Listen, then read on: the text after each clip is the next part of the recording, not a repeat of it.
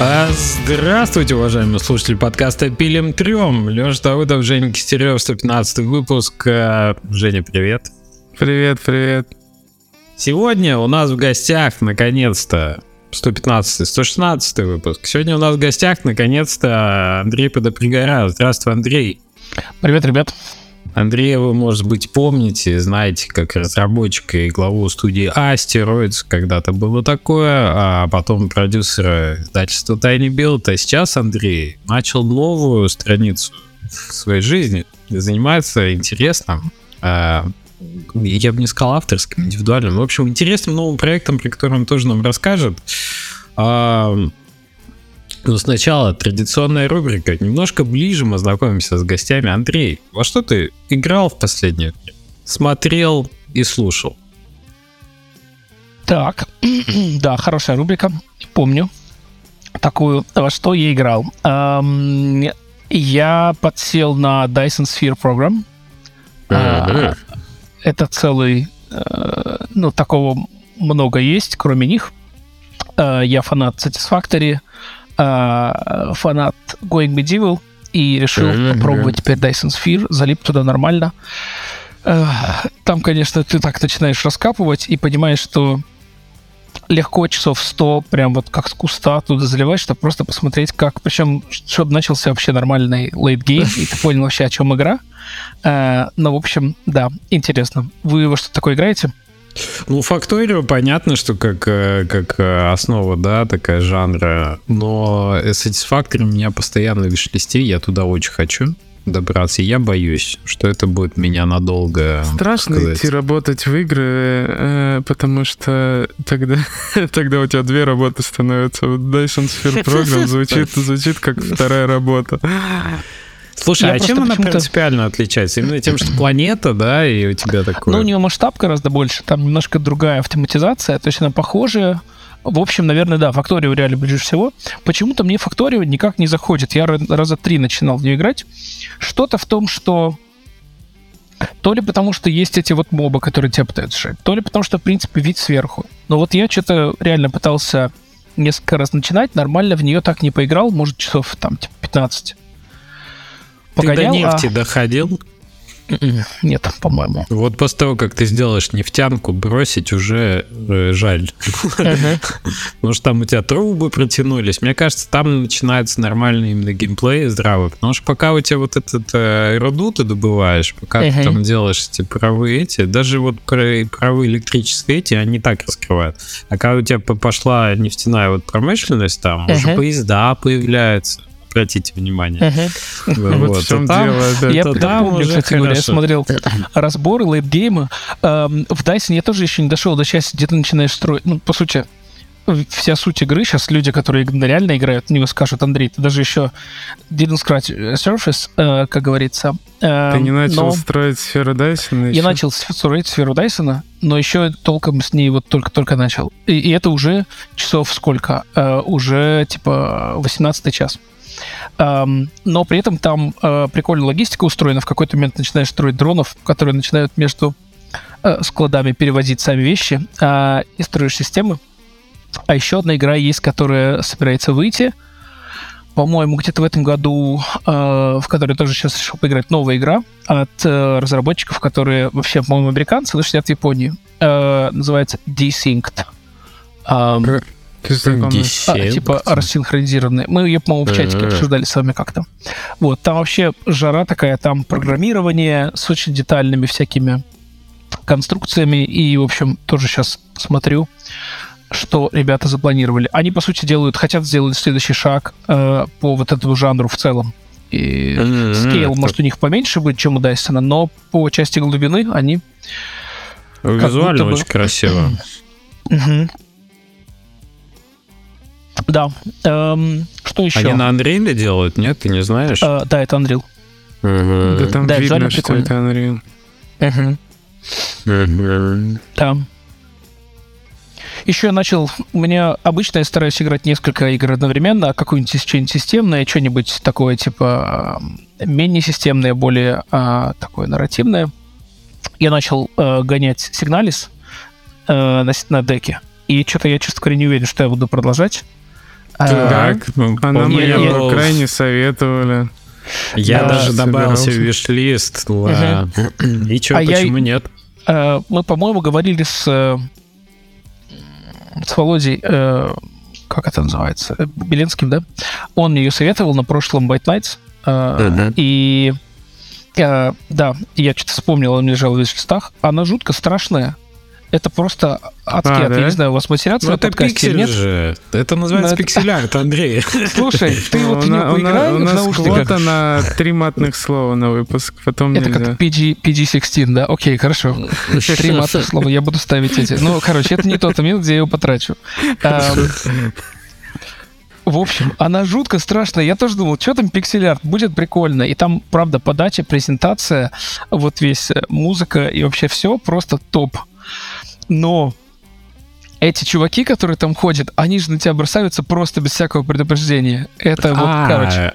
Ты имеешь в виду, что она типа такая хоррор э, с Она прям типа со хоррор, скримерами, с такими плохой Вот. хоррор, типа. Ну, ее, ее не, на- как сказать, не поворачивается язык назвать плохим хоррором, потому что эта игра, правда, сделана на таком уровне, а, и там, насколько я уже понял, там невероятно крутая история, и я бы Ага. хотел ее, наверное, пройти и понять. Но, возможно, я а, посмотрю ее на Ютубе. Вот я что-то Подожди, не ты, уверен ты в пока. портативке, ты на чем сказал, на Steam Deck или на я на Steam Deck играю, да. Ну, А, вот на в, Steam в. Signalis, да, на Steam Deck. Это надо на, э, в такое играть по-другому, просто на телеке и кого-нибудь рядом с собой сажать, чтобы ни одному бояться и, нормально. Она, я не уверен, что ее интересно смотреть кому-то с тобой, когда ты играешь, Да? потому что ты много делаешь, да, перепроходов, много ходишь там, ищешь всего, то есть она такая достаточно ам, а, медленная такая игра, и, в общем, да. Слушай, ну это же классическая формула резидента и Dino Crisis. То есть это же третье лицо. Я не знаю, как там с камерами еще дела обстоят, но я вот в такое нырнул снова, потому что я играл, типа, в Resident еще на, на компе, играл с. Code Veronica, и я прям проперся тогда вот этой всей резидентской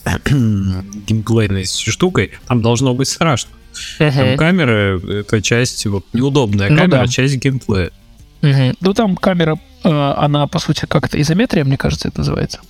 Она а, за тобой следует в целом. То есть там нет вот этого... Я понимаю, про что ты говоришь.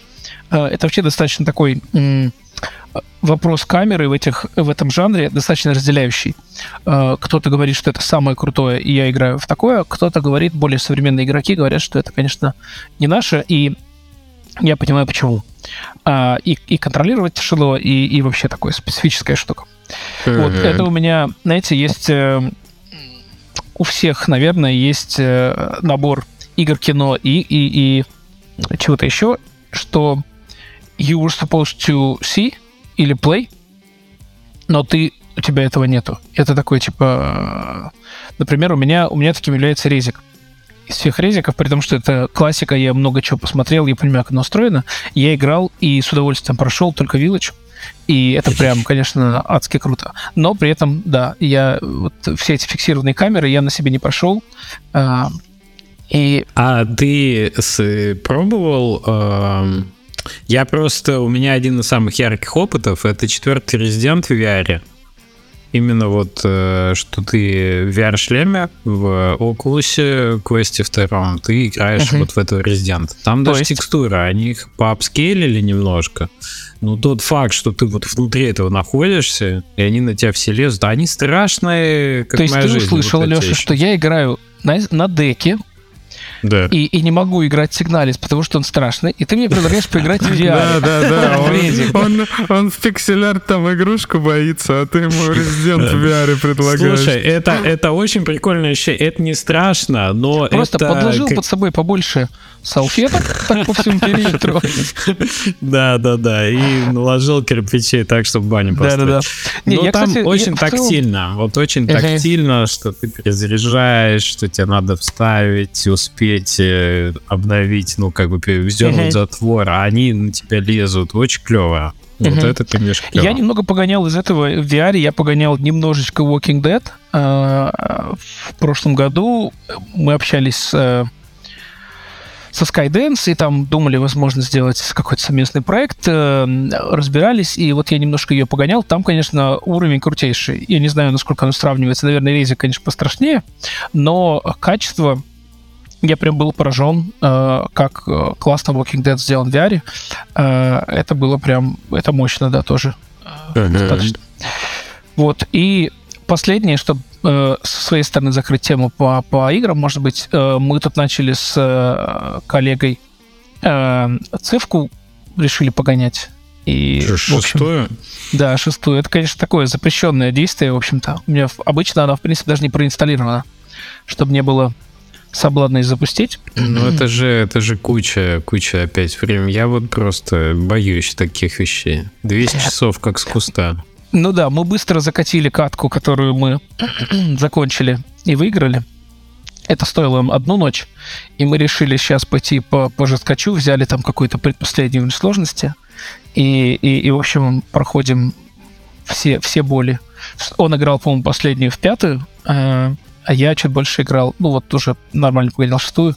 Ну, такое, да, в общем. Скорее, скорее, опт, скорее возможность пообщаться и как-то поболтать, чем прям... Э, а вы играете в коопе против э, компьютера? Угу. Да. Ну как там сингулярностью пахнет? Нет, кто, кто побеждает-то? Слушай, ну он же... Вот я тоже интересная, интересная вещь. Э, сейчас я встречаюсь регулярно с разработчиками. Сейчас же вообще весь жанр на, на подъеме, этот немножечко. Эм, и вижу ребят, которые так или иначе начинают делать что-то похожее. Кто-то один в один копирует, ну, грубо говоря, не один в один копирует, кто-то ближе к цифке, кто-то дальше. Эм, и, в общем, понимаешь, что много кто не дает себе отчет, насколько это сложно будет. И в частности, да, аишник же это прям вообще жесть, как не просто. Хотя ага. интересно, когда кто первый сделает э, нормальный, э, ну, такой типа аишник, который нейронный. Были же попытки, но пока э, на массовом скейле еще пока нет.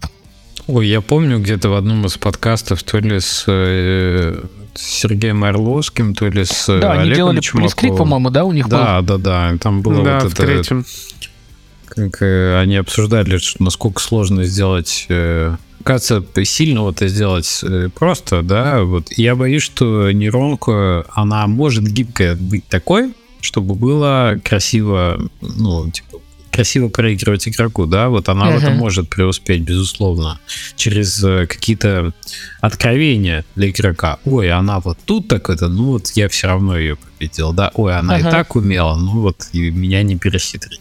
Но это тоже интересно. Знаешь, вот есть такой феномен, который пока я не знаю, как его, по-моему, никто не назвал.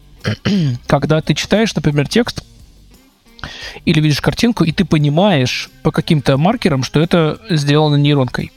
А, если это если ты получаешь этот, этот кусочек информации э, в контексте, где ты, в общем-то, привык получать настоящие мысли или творчество человека, да, допустим, там ты, например, в ленте встречаешь это, или ты в Steam, в Steam э, этом в, в story встречаешь э, скриншоты, в которых ты видишь прям явно это Midjourney, э, у тебя сразу падает ценность того, на что смотришь. Ты, ты считаешь, а, блин, нейронка, господи, ну я даже читать не буду, нахрена я буду тратить на это время.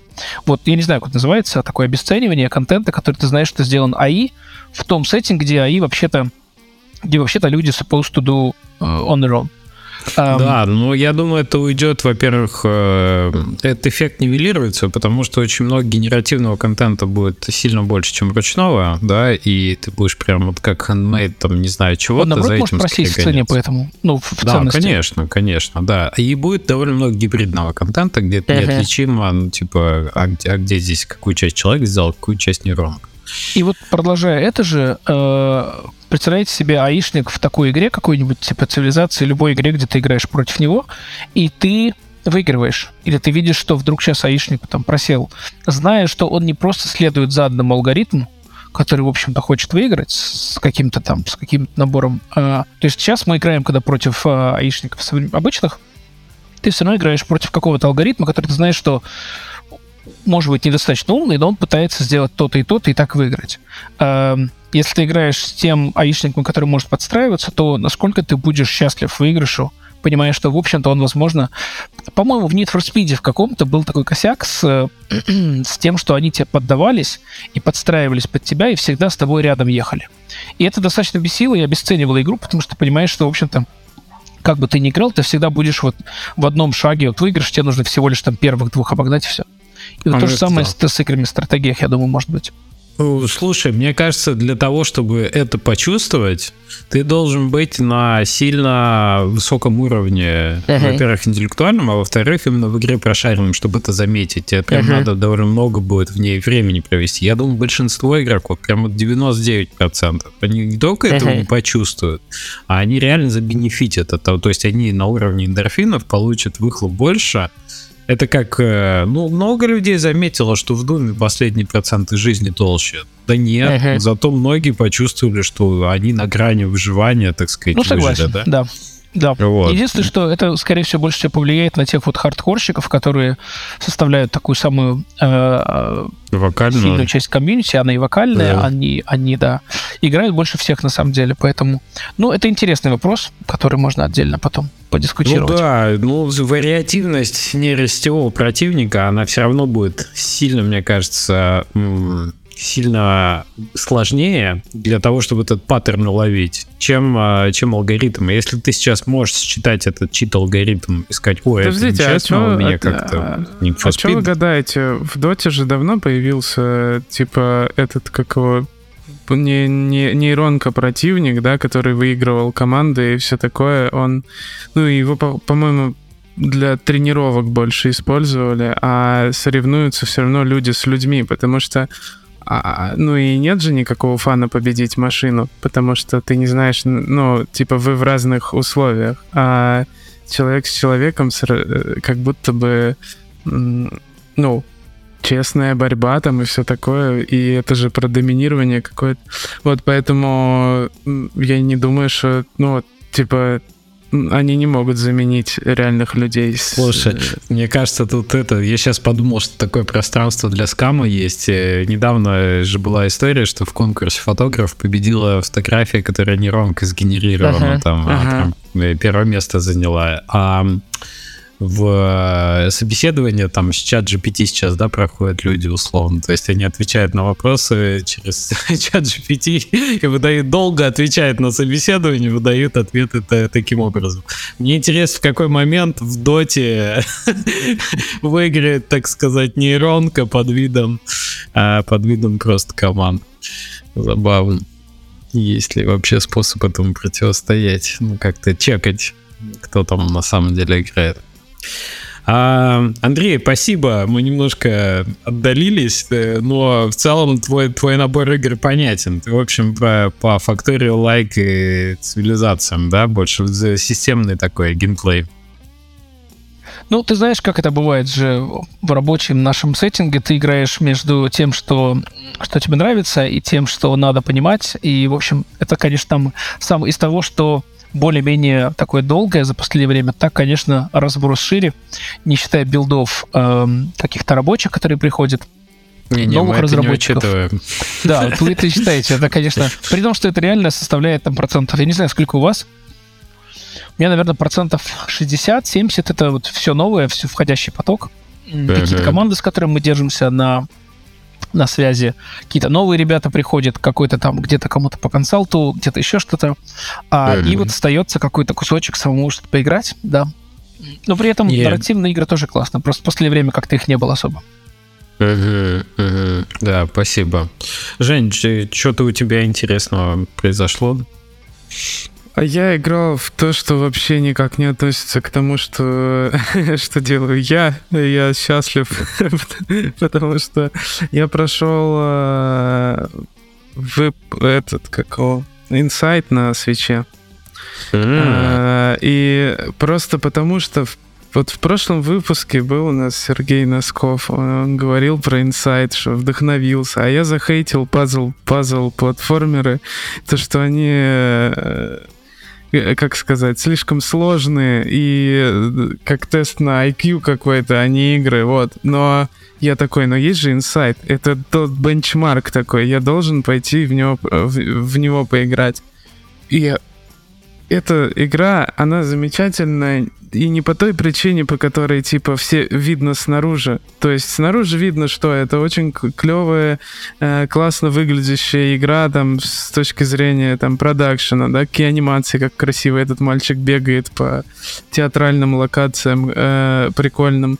Вот. А внутри-то там, на самом деле, во-первых, проработка мира, э, прикольная антиутопия, та антиутопия, которую создали в Insight, она ну, действительно не банальная и крутая, там, с экспериментами над людьми и всем таким, и, и то, что они в конце делают, вообще, ты такой, что это, э, по-моему, на Кэрион вообще похоже от Devolver, да, там и, штука. Ты, и ты про шарик? Зрения... Да, так, да, да. Я, перестаньте меня... спойлить, перестаньте спойлить. А, ну, ты забудешь. А, но да, я поэтому так завуалированно и сказал, чтобы не спойлерить, потому что игра короткая, и любой может взять, пройти за там, вечер, за 3-4 часа. Но в чё, что мне больше всего понравилось, то, что, по сути, эта игра про удивление. То есть они, они используют механики таким образом, что э, они не проверяют то, насколько ты там умный, что-то. Очень легко показаться умным в Inside. Они, все ситуации очень элегантные, очень круто сделаны они не повторяются нигде. То есть э, они каждая новая ситуация это такой вау, ого, вы так делаете, а теперь так, а теперь я то есть то, что они, ну, там труд, трудно совсем без спойлеров, но по механикам, то, что они делают с водой, да, сначала ты под водой, а потом вода каким-то образом меняет гравитацию, и ты там, ну, ты в субмарине какой-то, ты еще что-то, там.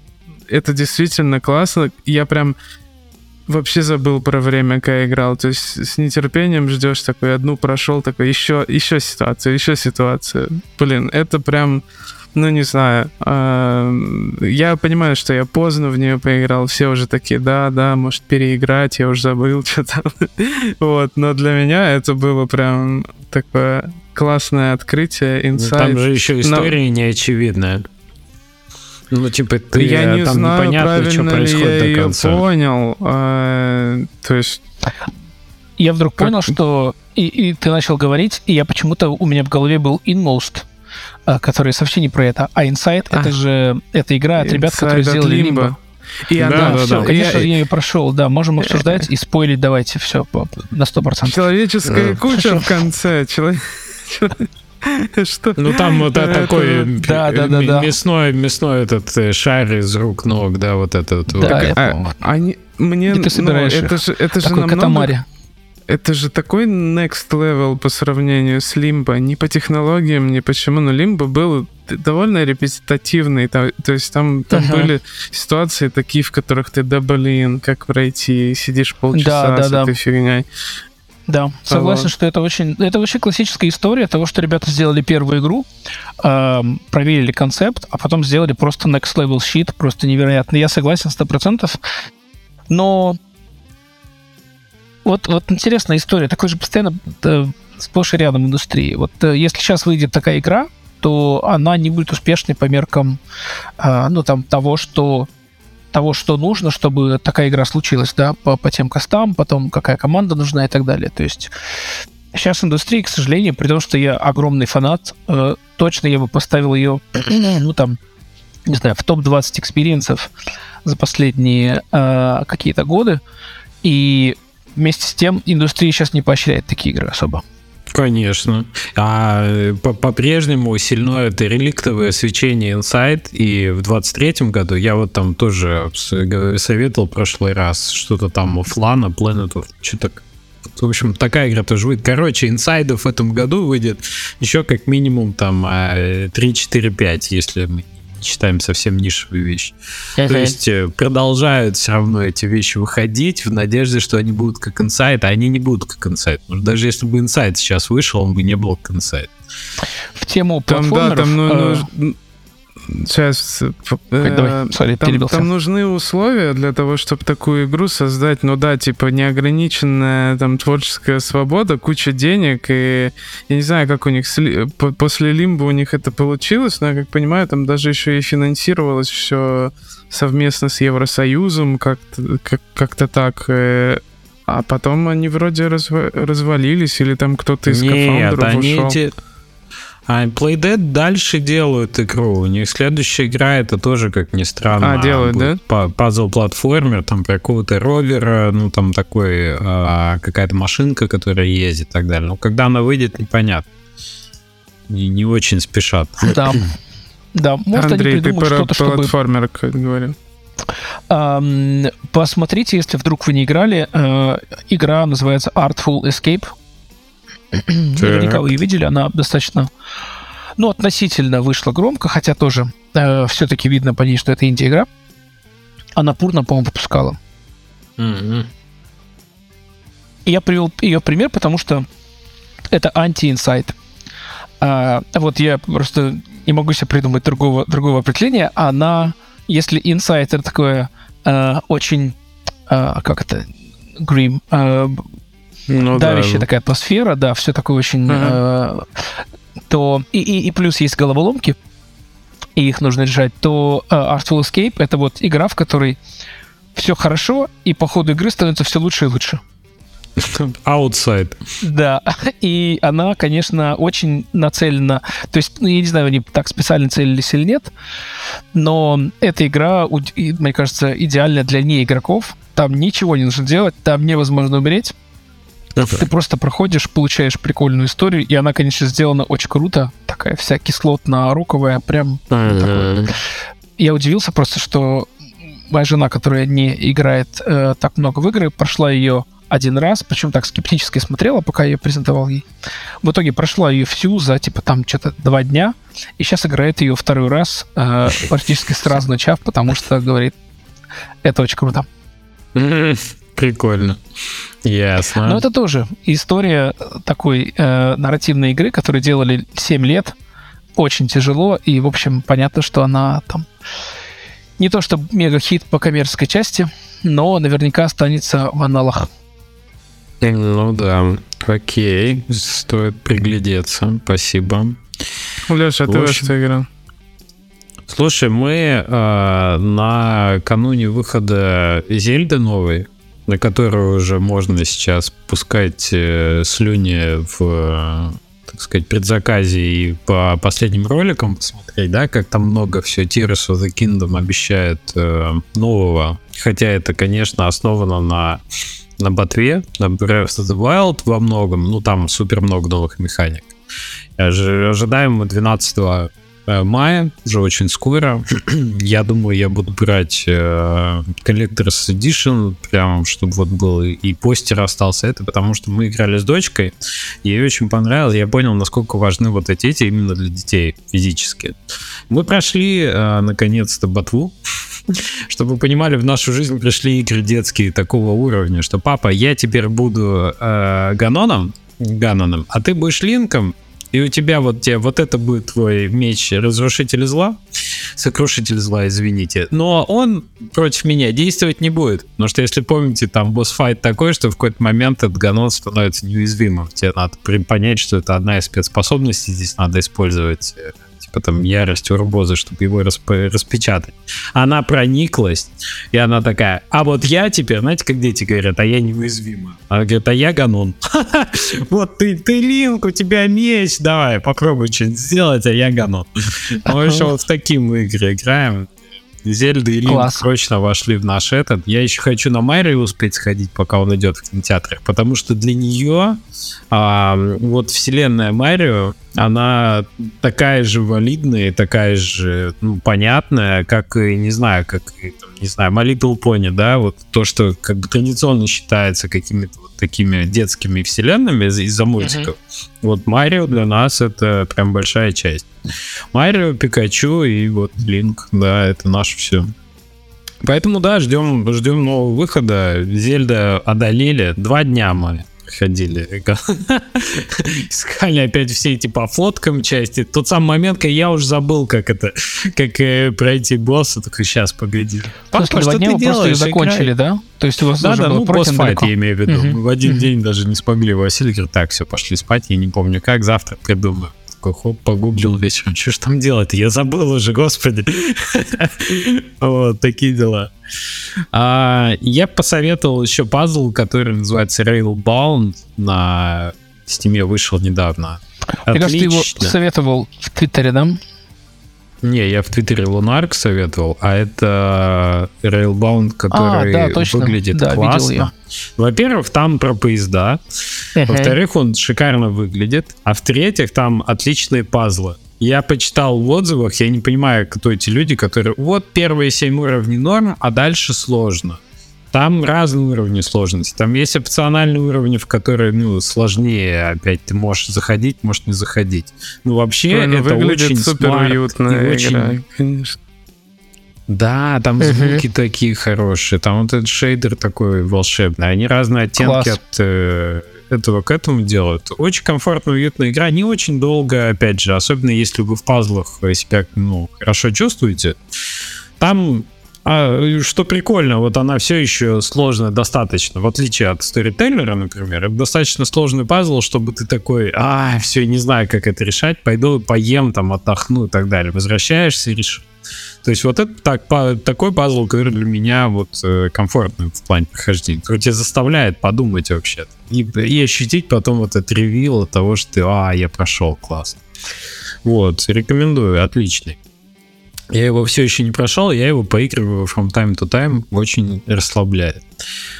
А... Да, и есть Steam Deck. Э... Да, но я на Steam Deck да. играю очень комфортно, абсолютно. Вообще, я сейчас, конечно, если, если Steam Deck нет, это большой минус для покупки. Типа такой, ах, ну ладно, да, может быть. Да. Согласен. Ну, это, это, это очень много таких. Ну, мне кажется, что если человек потратился на девайс, э, ну, значит, он хочет очень на нем играть. И, и ну, реально нам очень много пишут, э, типа, блин, добавьте геймпад под поддержку, я хочу играть на Steam Deck. Э, потому что, ну, ты купил девайс, э, конечно же, ты хочешь для него покупать игры теперь, а не чтобы его отложить и, и на мышке играть ну, да. клавиатурой. Слушайте, если хотите, можем немножко поговорить про Steam Deck, потому что есть небольшая аналитика по нему, что уже больше миллиона копий продано и ожидается до трех, а, именно потому, как отгружают новую партию Valve и потому, какой спрос. И на текущий момент учитывая, что, конечно, Valve не делает ставку на железо, они зарабатывают не на этом, да, это, это еще одна возможность взаимодействия с играми портативно. Вот. И типа, как и Steam машины, довольно много есть на рынке портативных PC, которые вот э, так же, как и Steam Deck, позволяют играть в PC-игры как бы ага. просто вот с собой в handheld режиме. Но Steam Deck самое успешное из таких устройств. Миллион копий продано все-таки устройства, это немало.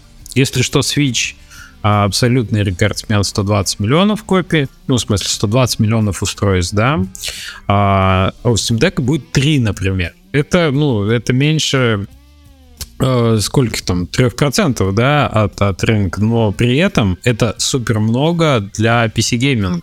И это явление, которое будет закрепляться. Я почему-то верю в следующую инкарнацию Steam Deck, когда он станет помощнее немножко. Вот. Еще и... важно, что это очень хорошая аудитория, ну, как сказать, очень качественная аудитория. Это аудитория, которая регулярно покупает игры, у нее есть деньги, даже на отдельное устройство, чтобы купить, значит, они могут покупать игры по full прайсу там и все такое. То есть это, как сказать, внутри стима это премиум аудитория, так скажем, э, потому что там же много юзеров, которые там просто в доту играют, например, да, или, ага. или в КС и ничего не покупают. А эти люди готовы э, покупать, поэтому я да. бы выделил, знаешь что? Я бы выделил еще нишу рекомендательную, потому что вокруг Steam Deck создалась сейчас определенная мода на то, что если про игру говорят, что он не просто там зеленая галочка, да, типа идет на Steam Deck, а если люди, у которых есть Steam Deck, говорят, что ты Она должен обязательно поиграть в uh-huh. это, потому что это на Steam Deck это просто классно. Или, uh-huh. или из-за гироскопов кто-то использует вот эту функцию. Не все используют, не все любят, но иногда это прикольно. Или из-за того, что она выглядит отлично и идет на этом железе прям здорово, да, и тебе Next Gen. Вот типа God of War первый на Steam Deck прям волшебный ты такой понимаешь, это эксклюзив некогда Sony, он идет у тебя вот прям тут на пальцах. Это ж супер. Вот, и Гарри Поттер новый, например, да, Хогвартс Легаси. То есть э, очень хорошо там, при том, что он там недооптимизированный. А вот такое позволяет продать больше копий, потому что среди аудитории Steam Deck вирально расходится, что о, вот эту игру ты на своем новом устройстве обязательно должен купить. Это то, что Valve делает, типа, о, ты купил Steam Deck, бери Elden Ring. Отлично идет на Steam Deck, прям на главной тебе, да, Steam такой пиарит. Если ты попадаешь uh-huh. в эту аудиторию, ты продаешь больше копий, да, владельцам Steam Deck. Да, согласен. Эм, я вспомнил сейчас цифры, глянул сейчас на последняя инфа от Steam было 130 миллионов человек. Э, monthly Active, это был 21 год, и у них был всплеск, тогда рост большой за пандемию очевидный. Uh, то есть даже, ну, по меркам PC тоже это не то, что супер много, но я согласен, что это очень вокаль... такая вокальная аудитория, премиум аудитория. Это люди, которые играют много, не просто там заходят время от времени, и им нужно прям давать контент. Поэтому, да, многие почему-то есть все еще там за последние полгода запуски, где вообще люди не парились, ребята, за по Steam Deck. Я причем понимаю, там жанр, вот, Жень, то, что вы запускаете, это сложно сделать, да, там хорошие контролы для, для такой игры. Э, тяжеловато, ну, просто много времени и денег. Э, но для чего-то такого гораздо более подходящего под джойстик, я не понимаю, почему некоторые команды до сих пор смотришь, а там такое, типа, нет, нет галочки Verified, потому что тупо, знаете, там текст маленький. Ну, блин. Do something. Uh, Слушай, да даже так... у нас будет, ну, как будто бы нет особо выбора, и мы все равно с какими-то не знаю, с какими-то компромиссами, все равно нам надо добавлять геймпад поддержку и проверять все на Steam Deck, чтобы работало нормально. Но тут уже как будто это требование прям. Uh-huh. Для меня дек означает, что я просто больше играть в игру буду. То есть, потому что играть на PC, это значит, нужно время выделить, календарь поставить. Вот мои там 2-3 часа, и я ничего не буду делать больше. А дек ты можешь есть на нем игры просто по ходу всех остальных вещей. И поэтому, если я вижу, что какая-то игра там есть, для меня просто означает, что у меня больше шансов в нее нормально поиграть. То есть тут даже вот такой момент. Не то, что я там э, у нас у всех девайсов много, и мы явно те игроки, для которых там, ой, мне нужно заполнить себе этот девайс, чтобы было на чем играть, и окупить его цену. Скорее, convenience, да, и это такое. Да, абсолютно. Вот Skyrim же я благодаря Steam Deck только прошел. Кстати, про Skyrim одну штуку хотел сказать. Сегодня гулял а, по лесу с, утром, с утра с собакой под саундтрек Скайрима.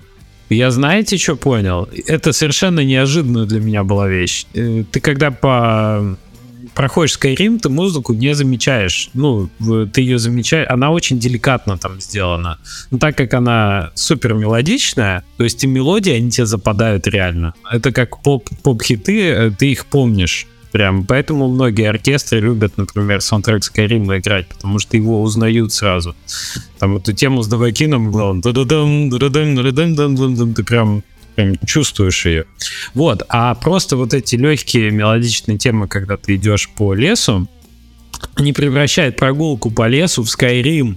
Это удивительным образом работает. Ты такой, графика стала лучше, да? Да, да, да. Вот это VR-experience вообще для меня был. Ты идешь, и в какой-то момент, прикиньте, идешь, и у тебя играет очень нежная исследовательская тема, когда ты просто гуляешь по горам. И в какой-то момент начинает играть вот эта тревожная тема, что вокруг где-то враги, которые на тебя агрятся физически некомфортно стал. Да, я прям начал искать этого волка или этого краба, который... это так весело было. То есть прям вот, ну, у тебя это на подкорке уже где-то. Музыка супер решает для игр. Skyrim в этом плане хороший реф. Так что да, саундтреки в реальной жизни возвращают тебе experience. Такие дела. А, возвращаемся к... Мы вообще-то сегодня поговорить собрались э, не, не только о том, кто во что играл. Андрей, э, расскажи буквально э, в 10 минутах э, свой бэкграунд, с чего ты начинал, О, чем занимался. Это, это половина лекции обычной. Прекрасно. Так, я постараюсь покороче. Эм, Давай. Чем я занимался? Э, я... Ты, кстати, вспомнил астероид это был интересный, интересный путь. До него я, в общем-то, зашел в игры через э, программирование, через кодинг. И реально писал игры вот этими своими руками. Э, мы, я писал под PlayStation 2. Эм, как-то такой, и был такой движок такой странный. Блин, как же он назывался? Так, край, не край, а вот что-то похожее было. Ладно, не суть, потом вспомню. PlayStation 2 под э, Windows, эм, потом появились эм, мобилки. Помните, PlayStation мобилки, 2. которые были. Ну, Да. ты даешь. Это... А, ты смотришь, а DevKit был или как, как ты писал? Да, да, это была, это была студия, которая очень... это, знаешь, когда ты в индустрии, у вас наверняка тоже таких историй полно, когда ты в индустрии почти 20 лет, э, некоторые такие пертурбации встречаются. Помните, знаете, ребят, вы, наверное, Леша, ты знаешь ребят, которые называются Nord Current? Да, знаю. Вот, они, э, они раньше назывались по-другому. Э, и в 2000, что ли, бы, пятом году, да, меня э, турнули из универа, я дропаут э, питерского универа. И, и я сказал, ну, ну хуй с вами. Так, это раз. Это первый мат использовал, И- да. И уехал, и уехал э, в Литву. По пути в Вильнюсе устроился работать как раз программистом. э, в, тогда компания называлась Ivolgamus. А, и они делали игры, такие бюджетные title ы для PlayStation. А, некоторые из этих игр, но они правда бюджетные. Знаете, это были те игры, которые а, потом продавались в всяких Walmart и в сетях. Такой чуть ли не на развес такие, лежат много их. Вот. Это, У тебя но это был интересный опыт. какие-нибудь диски игр, Да. над которыми ты работал, да? Да, есть такое, да. Там был, там был момент, знаете, нужно написать, мой первый проект был, это аркадный пак э, 30 в одной. Типа 30 игр маленьких вот в одной игре. И у меня была там задача... Нарды делал.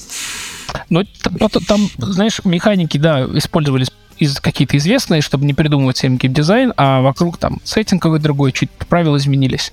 Там какая-то змейка особенная. Эм, Я делал... Задача была сделать э, за три дня, если не ошибаюсь, сделать одну игру. Ну, геймджем такой. Да, это вот, это моя была первая работа в играх. Да, э, потом были мобилки, вот помните, которые были мобилки, которые были до, до, до смартфонов, вот эти вот 128 на 128, э, всякие штуки, там я тоже делал игры, и потом это все там такая длинная история, которая в итоге вывела меня к тому, что я э, зафаундил, закофаундил свою первую компанию Asteroids, в которой мы делали игры для э, как раз смартфонов, для тогда вот для айфонов, андроидов. Э, первые игры мы делали еще, когда не было App Store. Э, там были способы, в общем, распространяться другими способами. И там я сделал одну из интересных игр. Э, Эта игра называлась Underworld. Кто-то, может, даже ее помнит. Э, Это игра симулятор драгдилера с геолокацией. Ого. Ты, ты купил, купил дешево, потом дома сидя, потом пришел на работу и продал дорого. Заработал пару баксов и пошел дальше работать. Нормально.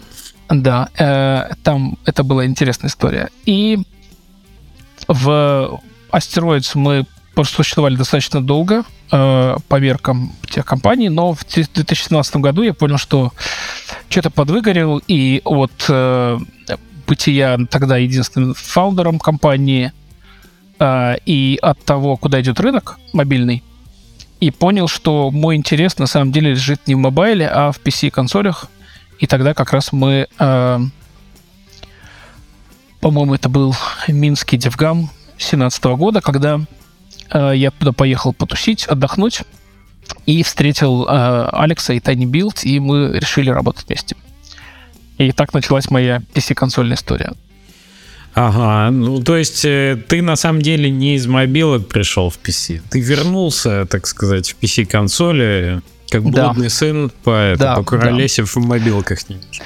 Да, и это же тогда, это была, это вообще был, эм, я бы сказал, такая эпоха демократизации геймдева, когда то, да, это была эпоха демократизации геймдева, то есть э, если раньше, в общем-то, на какие-то платформы, то есть можно было делать, как это какой год, допустим, там 2010, да, 9 что можно было делать? Можно было делать казуалки, и потом их как-то распространять через сайты, типа там, через Big Fish и прочих ребят. Такое, такое много кто делал.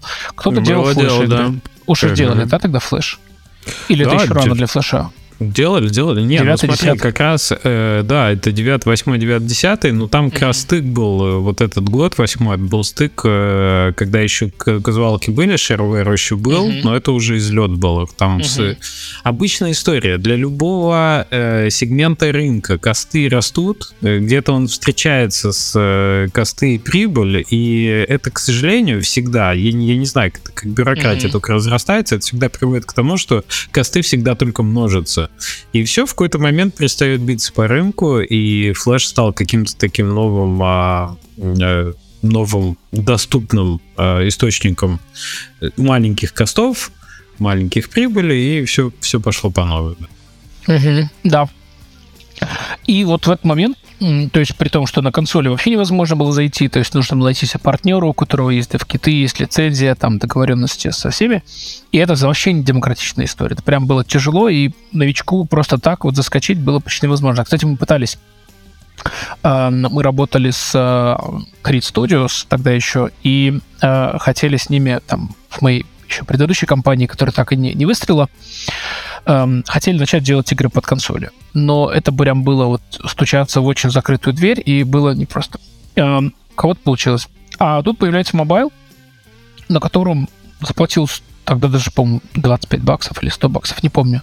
Ты ну, платишь за то, что получаешь. Дешево, да, и ты получаешь доступ на совершенно новый store, который растет, эм, который, эм, по сути, отдельные девайсы, и это, короче, было круто, и ломанулось туда очень много ребят, много кто-то стартанул в ту эпоху, и это было круто, потому что потом, в общем-то, это и стало э, и, и для и для consumer market а стало огромным толчком, да, когда появились, вдруг появилось новое количество игроков, которые игроками себя не считают.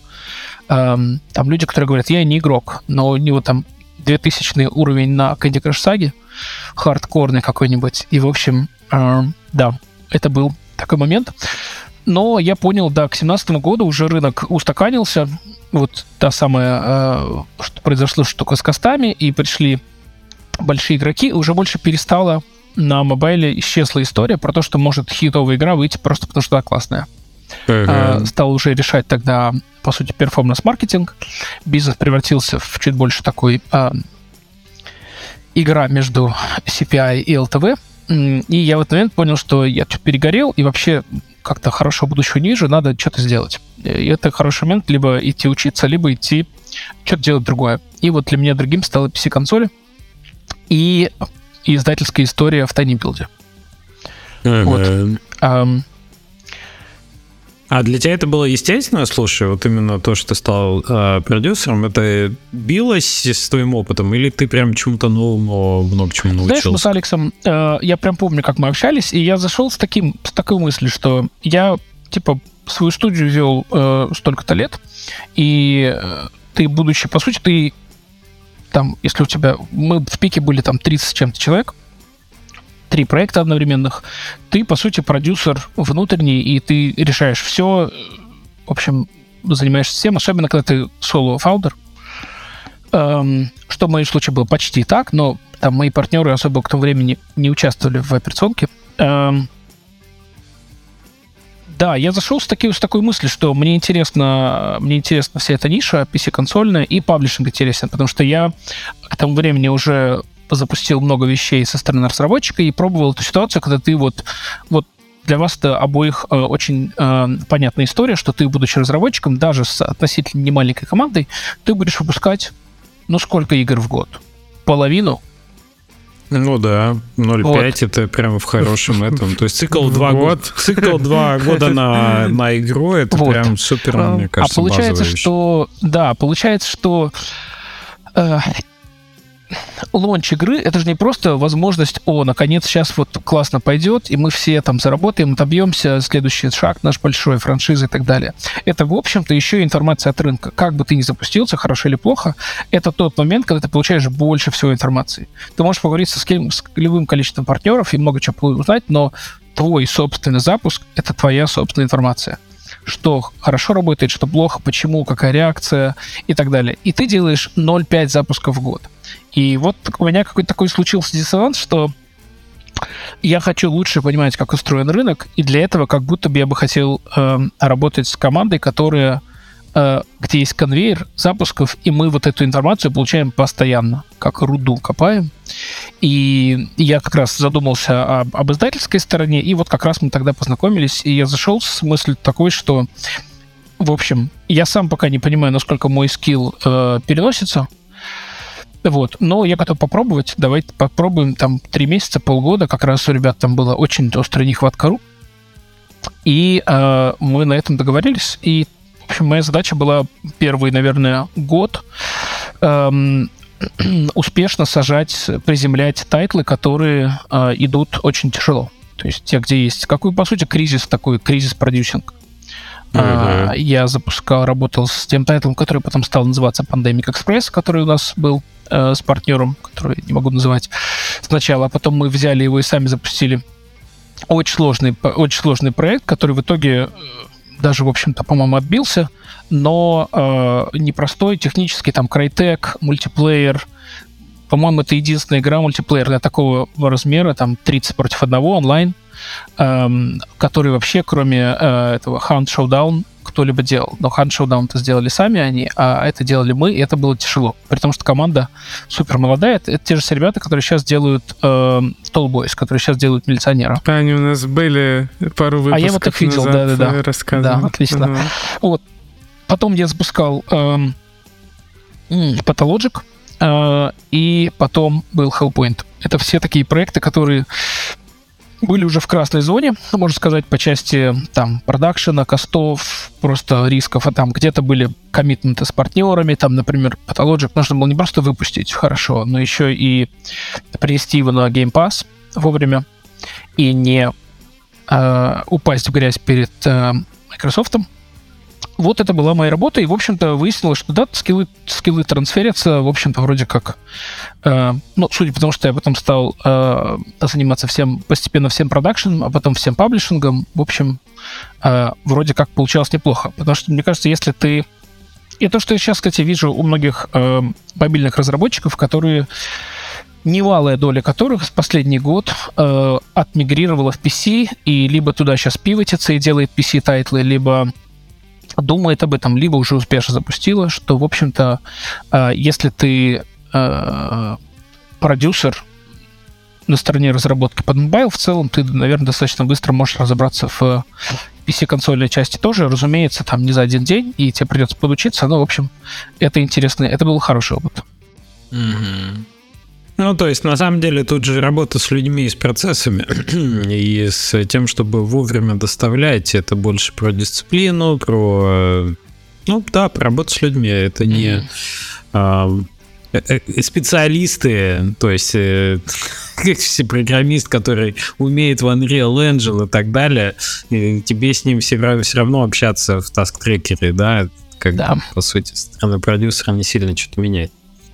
Да, э, кто как заходит, то есть э, в, там в команде продюсеров, которые мы строили в Tiny Build, там есть разные, у кого-то бэкграунд больше из, из там QA, комьюнити менеджмента, маркетинга, кто-то из бизнеса пришел, а кто-то выходит из, из продакшена, я в частности, да, мой бэкграунд, поскольку технический, и я команды строил и вел, то, в общем, э, мне было естественно, что первый, первый год-два я занимался тем, что работал с командами и, понимая, в общем, их процесс, пытался вместе приземлить без крушения э, тайтлы, и, в общем, вроде как получилось неплохо.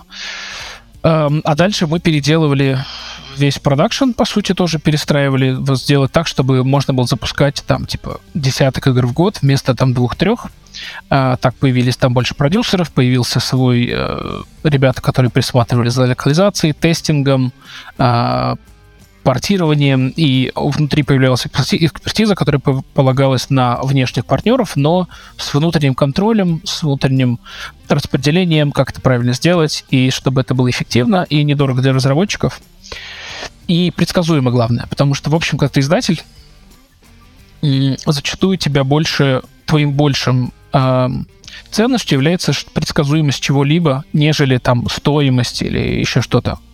Потому что у тебя есть сетка, у тебя есть партнеры, у тебя есть какие-то коммитменты, обещания, ты хочешь что-то здесь вот соединить с этим, а вот тут надо вот туда успеть и так далее. И, в общем, в продакшене любого издательства предсказуемость — это очень важный фактор. Э, вот по сути, можно так сказать, что все свои там почти пять лет в, в Tiny Build я занимался тем, чтобы делать э, игры, чтобы сделать бизнес более предсказуемым, э, в том числе и по качеству, и попадать в более классные тайтлы и так далее, и так далее. Mm, знаешь, сейчас какая аналогия родилась? Что вся индустрия балансирует между таким творческим запалом детским, и с одной стороны, да, на одной границе спектра, и с другой стороны, взрослым подходом бизнесовым к релизу, ну, к тому, чтобы на рынок Это вводить. правда, да. И вот этот, э, и вот этот градиент где-то постоянно смещается. Все понимают, что где-то на том краю должен быть детский восторг. Без mm-hmm. него не будет интересной игры.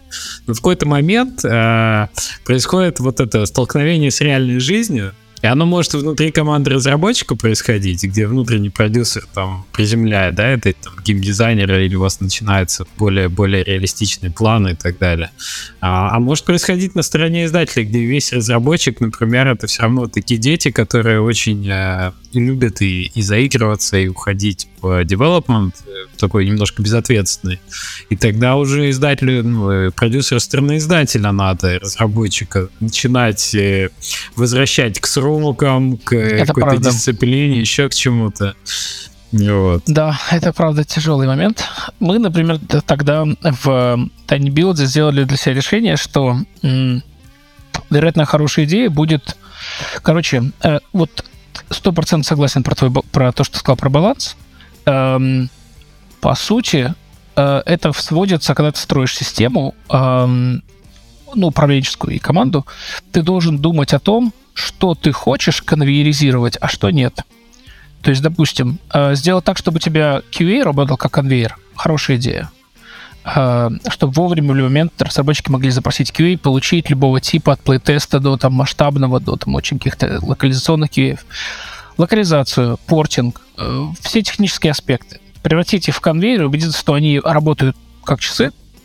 Хорошая идея. Ну, например, мы очень строго следили за тем, чтобы у нас не появлялось внутри команды там какого-то своего внутреннего там дизайнера продюс, э, издательского. Или там своего какого-нибудь артиста, который будет развивать весь кей-арт. Э, при том, что мы работали с разными вендорами и устраивали, э, в общем, постоянно сетка была их. Потому что если ты начнешь делать это, то у тебя реально начнется ситуация, что а давайте дизайн тоже сделаем по конвейеру. Теперь все игры будут такие, вы будете делать так, и у нас есть такие требования и так далее, и так далее. И вот у тебя получится так, что вот этот вот этот детский аспект, этот вот э, аспект креатива, неожиданности, еще чего-то, он идет на второй план, и у тебя все станет скучным, серым, и, в общем, все скоро зачахнет. А, поэтому, да, э, непростой, непростая задача. Ну да. Есть книжка там про программистов, как пасти котов. Тут как Я это, как, читал. Э, как, как пасти детей. В общем, то есть до, должен быть все равно этот баланс чего-то нового и, и дисциплины. Окей, а расскажи немножко про текущий свой, э, свой проект, чем ты сейчас занимаешься. Да, эм, в прошлом году я ушел из Tiny Build, э, взял огромный отпуск, э, в который просто получил огромное удовольствие. Всем рекомендую. Если вы давно не были в отпуске, уходите в отпуск. И вообще, живите так, чтобы у вас была возможность потом уйти в отпуск на полгода и, в общем, что-то делать. Я научился, например, диджеить, э, повинтерфил, э, покатался, увидел друзей. Очень круто приезжать на выставки, когда у тебя нету приезжать на конфы, когда у тебя нет рабочего плана, ты просто тусишь со Совести всеми, общаешься. у тебя нет. Мне кажется, Андрей специально ездил на эти конфы, типа, а я ничего не делаю. Типа, а, нормально, вот так можно. Ну, понятно, что это чуть-чуть лукавство, потому что ты все равно и на бэкграунд у тебя какой-то есть процесс, что делать, и ты перебираешь идеи, общаешься с людьми. Ну, это хороший момент. Э, прям у меня же так то же самое было, когда я закрыл астероид, э, даунсайзил, ушел, и год думал, что делать, брал какие-то небольшие проекты, а потом встретил Tiny Build. Сейчас была похожая история. Э, и в, в прошлом октябре после ребута мы списались в очередной раз с Ильей Еремеевым, с которым мы знакомы уже 100 тысяч лет. Uh-huh. Илья был э, креативным директором в Астероидс. Э, uh-huh. Вот, и мы с тех пор э, очень такие близкие друзья. И очень хорошее сочетание было между тем, что ребята хотели чуть-чуть увеличить, э, пивотнуться чуть больше в PC-консоли, что, кстати, сделали многие фонды. Эм, так, я рассказываю, как будто все уже знают, что я делаю, что я в, в The Games Fund, да? Окей, сейчас сделаю немножко отступление. В общем, да, я ушел в к, к Илье Еремееву и, и, и Маше Качмоле в The Games Fund, и я там вечер партнер, э, который приносит PC-консольные э, сделки. В эти ведет вообще весь deal flow, касающийся этой, этой, этой ветки.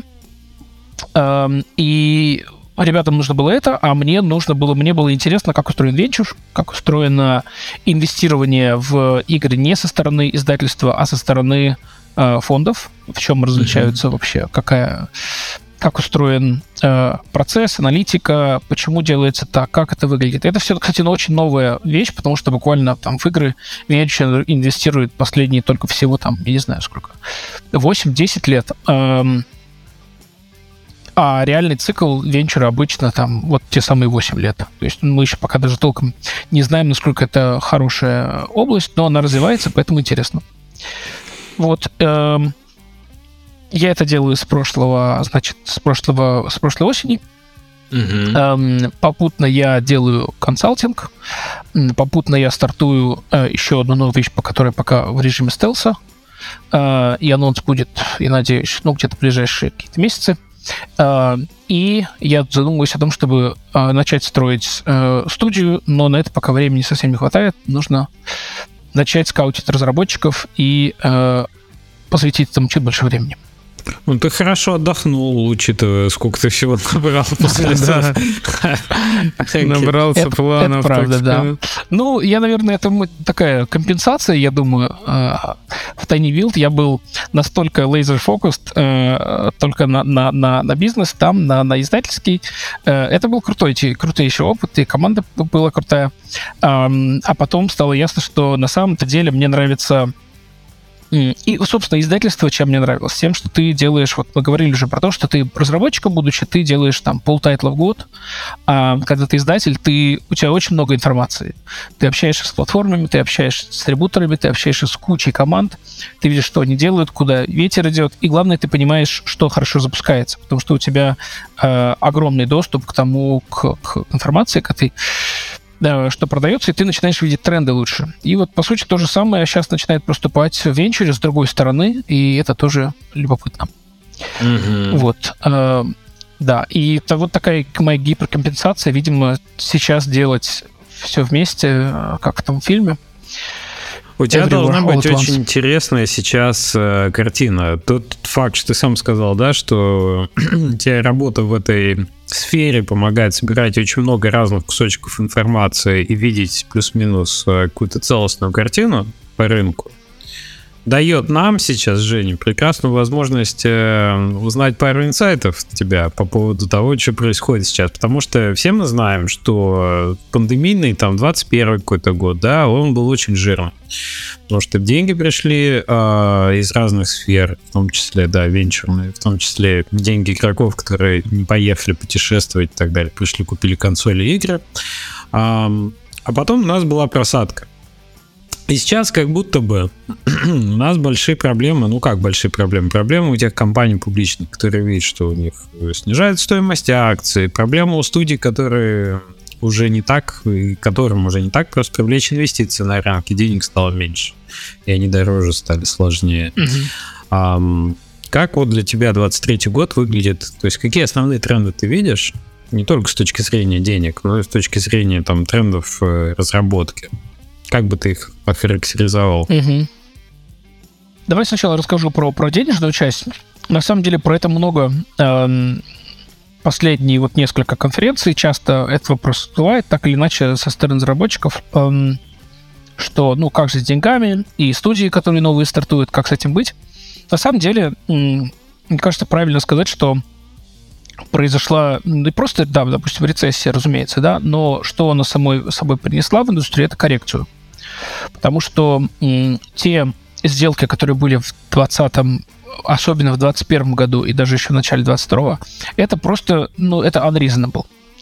Много из этого. То есть э, я помню в 21 году, э, в январе, э, мы все, как это говорится, проснулись, да, в, после Нового года, э, и во всей продюсерской команде, я помню, даже у нас, по-моему, звонок на эту тему был отдельный, что э, мы все поняли, что вот начиная с этого года у нас в конкуренции за контент э, мы уже идем не просто в, с чередой издателей, которые хотят того же самого, что и мы хотим взять, но и с э, венчуром.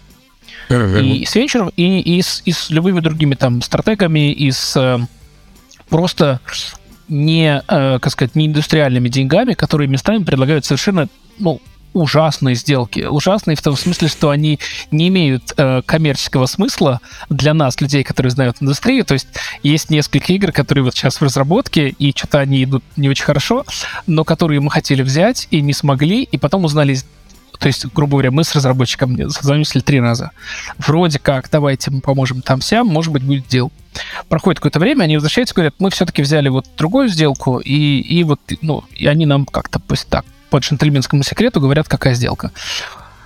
Мы даже не будем ее пытаться перебить, хотя классная игра, потому что это просто unreasonable. То есть мы, если ее сделаем, мы перед своими э, шерхолдерами делаем прям вот, ну, косяк. Э, и это, это, знаете, там, грубо говоря, э, там миллионы инвестиций без рекупов, без всяких каких-то э, этих, как это называется, safeguards, без всяких предохранителей и так далее. Андрей, вот ты сейчас сказал, я вспомнил, такие лютые были разговоры на созвонах в 2021 году с чуваками. То есть это вроде была какая-то конференция, ну, понятно, что онлайн, но тоже чувак назначает встречу. Он представляет вроде бы деньги. Ну, непонятно от кого. Он даже не фонд представляет, это какой-то посредник. И он такой, с э, очень восточным колоритом мужчина. Hey, do you need money? I have money. I'll give you money. Just give me one percent. Oh, ten percent. It's a millions, okay? I'll go here and go. Okay, deal? Вот такое было, да, короче. Было. Вспомни, вспомни Девгам, на котором мы были, где просто был баннер огромный, где просто человек ну, и такой, нужны деньги, вот. Ну, ты, ты понимаешь, что чуваки вот реально как хурму продают на рынке, они такие, о, а тут типа да. можно что-то что-то отхватить, откусить. Вот такое вот. Эм, бывало, что такие истории заканчиваются чем-то хорошим, э, но это было в другие годы. Э, но в конце концов, да, конечно, вот этот момент с напечатанными кучниками сделал такой странный диссервис, хотя хорошего тоже случилось. Но, в общем, в итоге, что сейчас мы видим, это коррекцию того, что такие деньги закончились. Э, для индустрии это хорошо, скорее, чем плохо, хотя конкретным разработчикам это тяжело, и издатели многие тяжело. Вообще, в целом, сейчас такой момент непростой, но э, при этом, если взять и венчур, и издателей, вот это то, чего, будучи разработчиком, ты не как-то не становишься в их потинке, не пытаешься взять их картину мира и думаешь, что, ну, денег нет, все плохо, короче, пойду делать что другое. Но если ты э, встанешь в, в позицию там издателей вечера, э, ты же все равно должен что-то подписывать, и ты же ты все равно должен что-то издавать. То есть mm-hmm. ты деньги должен инвестировать, они могут просто лежать, э, как это есть в, в венчурной среде такое название, dry powder, э, сухой порох. То есть он у тебя лежит, ты должен его использовать, его нельзя просто э, так. У тебя есть обязательства перед твоим партнером это делать. Поэтому э, деньги-то по-прежнему есть, э, и примерно в том же количестве, но весь процесс э, отбора команд, э, во что они целятся, насколько крутые вещи они делают, э, какой они выхлоп обещают и ожидают, да, мы все вместе ожидаем. И какой due diligence, насколько глубоко мы копаем, чтобы разбираться вообще, насколько это классная э, возможность, это все делается гораздо больше, дольше и, и, и более пристально. Вот и вся разница, да, то есть по, если посмотреть статистику по аналитику по этому году, уже видно, что он скорректируется ну, если посмотреть по венчурной, да, я не издательскую, я не знаю, делает ли кто-то такую аналитику или нет. А, там же, нет, не сделает, потому что не написано, ну, не, у издателя неизвестно, сколько, а сколько ты вкладываешь, поэтому никто не собирает. Но, в общем, у венчура видно, по крайней мере, количество денег и сколько сделано. И уже видно, что коррекция по прошлому году значительная, чуть ли не в два раза меньше. Не помню точно цифр. Э, но это же не означает, что этого нет. Это означает, что просто тебе нужно делать продукт более классный и идею приносить более, более такую разумную, но и при этом с достаточным каким-то размахом э, какого-то такого немножечко сумасшествия, чтобы это все равно было что-то, что потенциально, если выстрелит, то мы все будем, э, это станет юникорном. Вот, э, наверное, это, это главное, что касается денег, да, то есть и если ты ходишь с каким-то продуктом и э, раз за разом не можешь его продать или пристроить, то, конечно, есть истории, где ты просто там есть крутые компании, которые там говорили с 70 инвесторами, 71 сказал да. И это тоже реальность такая. Э, но при этом, в общем-то, задать себе вопрос, точно ли мы делаем то, что нужно сейчас рынку, это хороший вопрос. Uh-huh. Тут еще такая история, что те игры, бывают игры, очень, э, на которые очень легко найти инвесторы, которые понятны, которые ложатся вот в этот профиль э, мейнстримовый, да, uh-huh. проектов, в которые инвестируют. Понятный жанр, есть аналоги на рынке и так далее, так далее. Но вот мне кажется почему-то, что чем проще тебе привлечь инвестиции на проект, чем он понятнее, тем сложнее его будет э, монетизировать потом на рынке, потому что, скорее всего, ты будешь все более в красной зоне конкуренции, когда он выйдет. Потому, потому что... что таких проектов потом, когда ты будешь выпускать через два года, ну это как сейчас мы видим, что с фермами, да, и всеми, всеми билдерами и все такое, насколько их много появилось, потому что вы все, ну, все подписывали в 2020-2021 году кучу таких проектов, и сейчас просто, ну, то есть э, в прошлом году на PC Gaming Show их было 20, вот просто шоу-кейс из 40 игр 20 из них ферм просто. То есть и сейчас мы видим там каждую, каждую неделю, каждые несколько дней что-то выходит. Вот.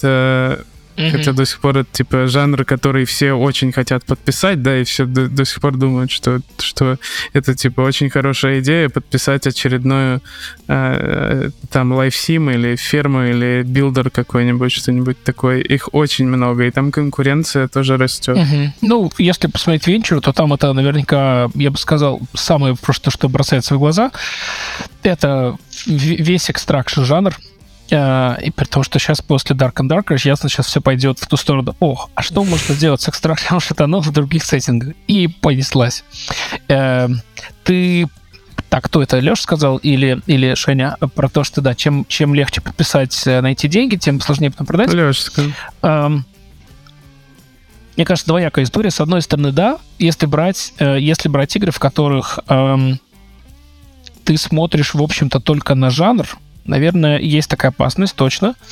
Что мы делаем? А, может, это просто мой, мой собственный немножко такое искажение, но каждый раз, когда мы смотрим а, вместе в фонде на что-то а, PC-консольное, как это будет marketable, это очень важный вопрос. То есть у нас есть прям вот несколько, даже за последние, наверное, пару месяцев, несколько очень крутых команд, очень крутых продуктов, где технически и визуально все как будто складывается. Я верю, что будет хорошая игра.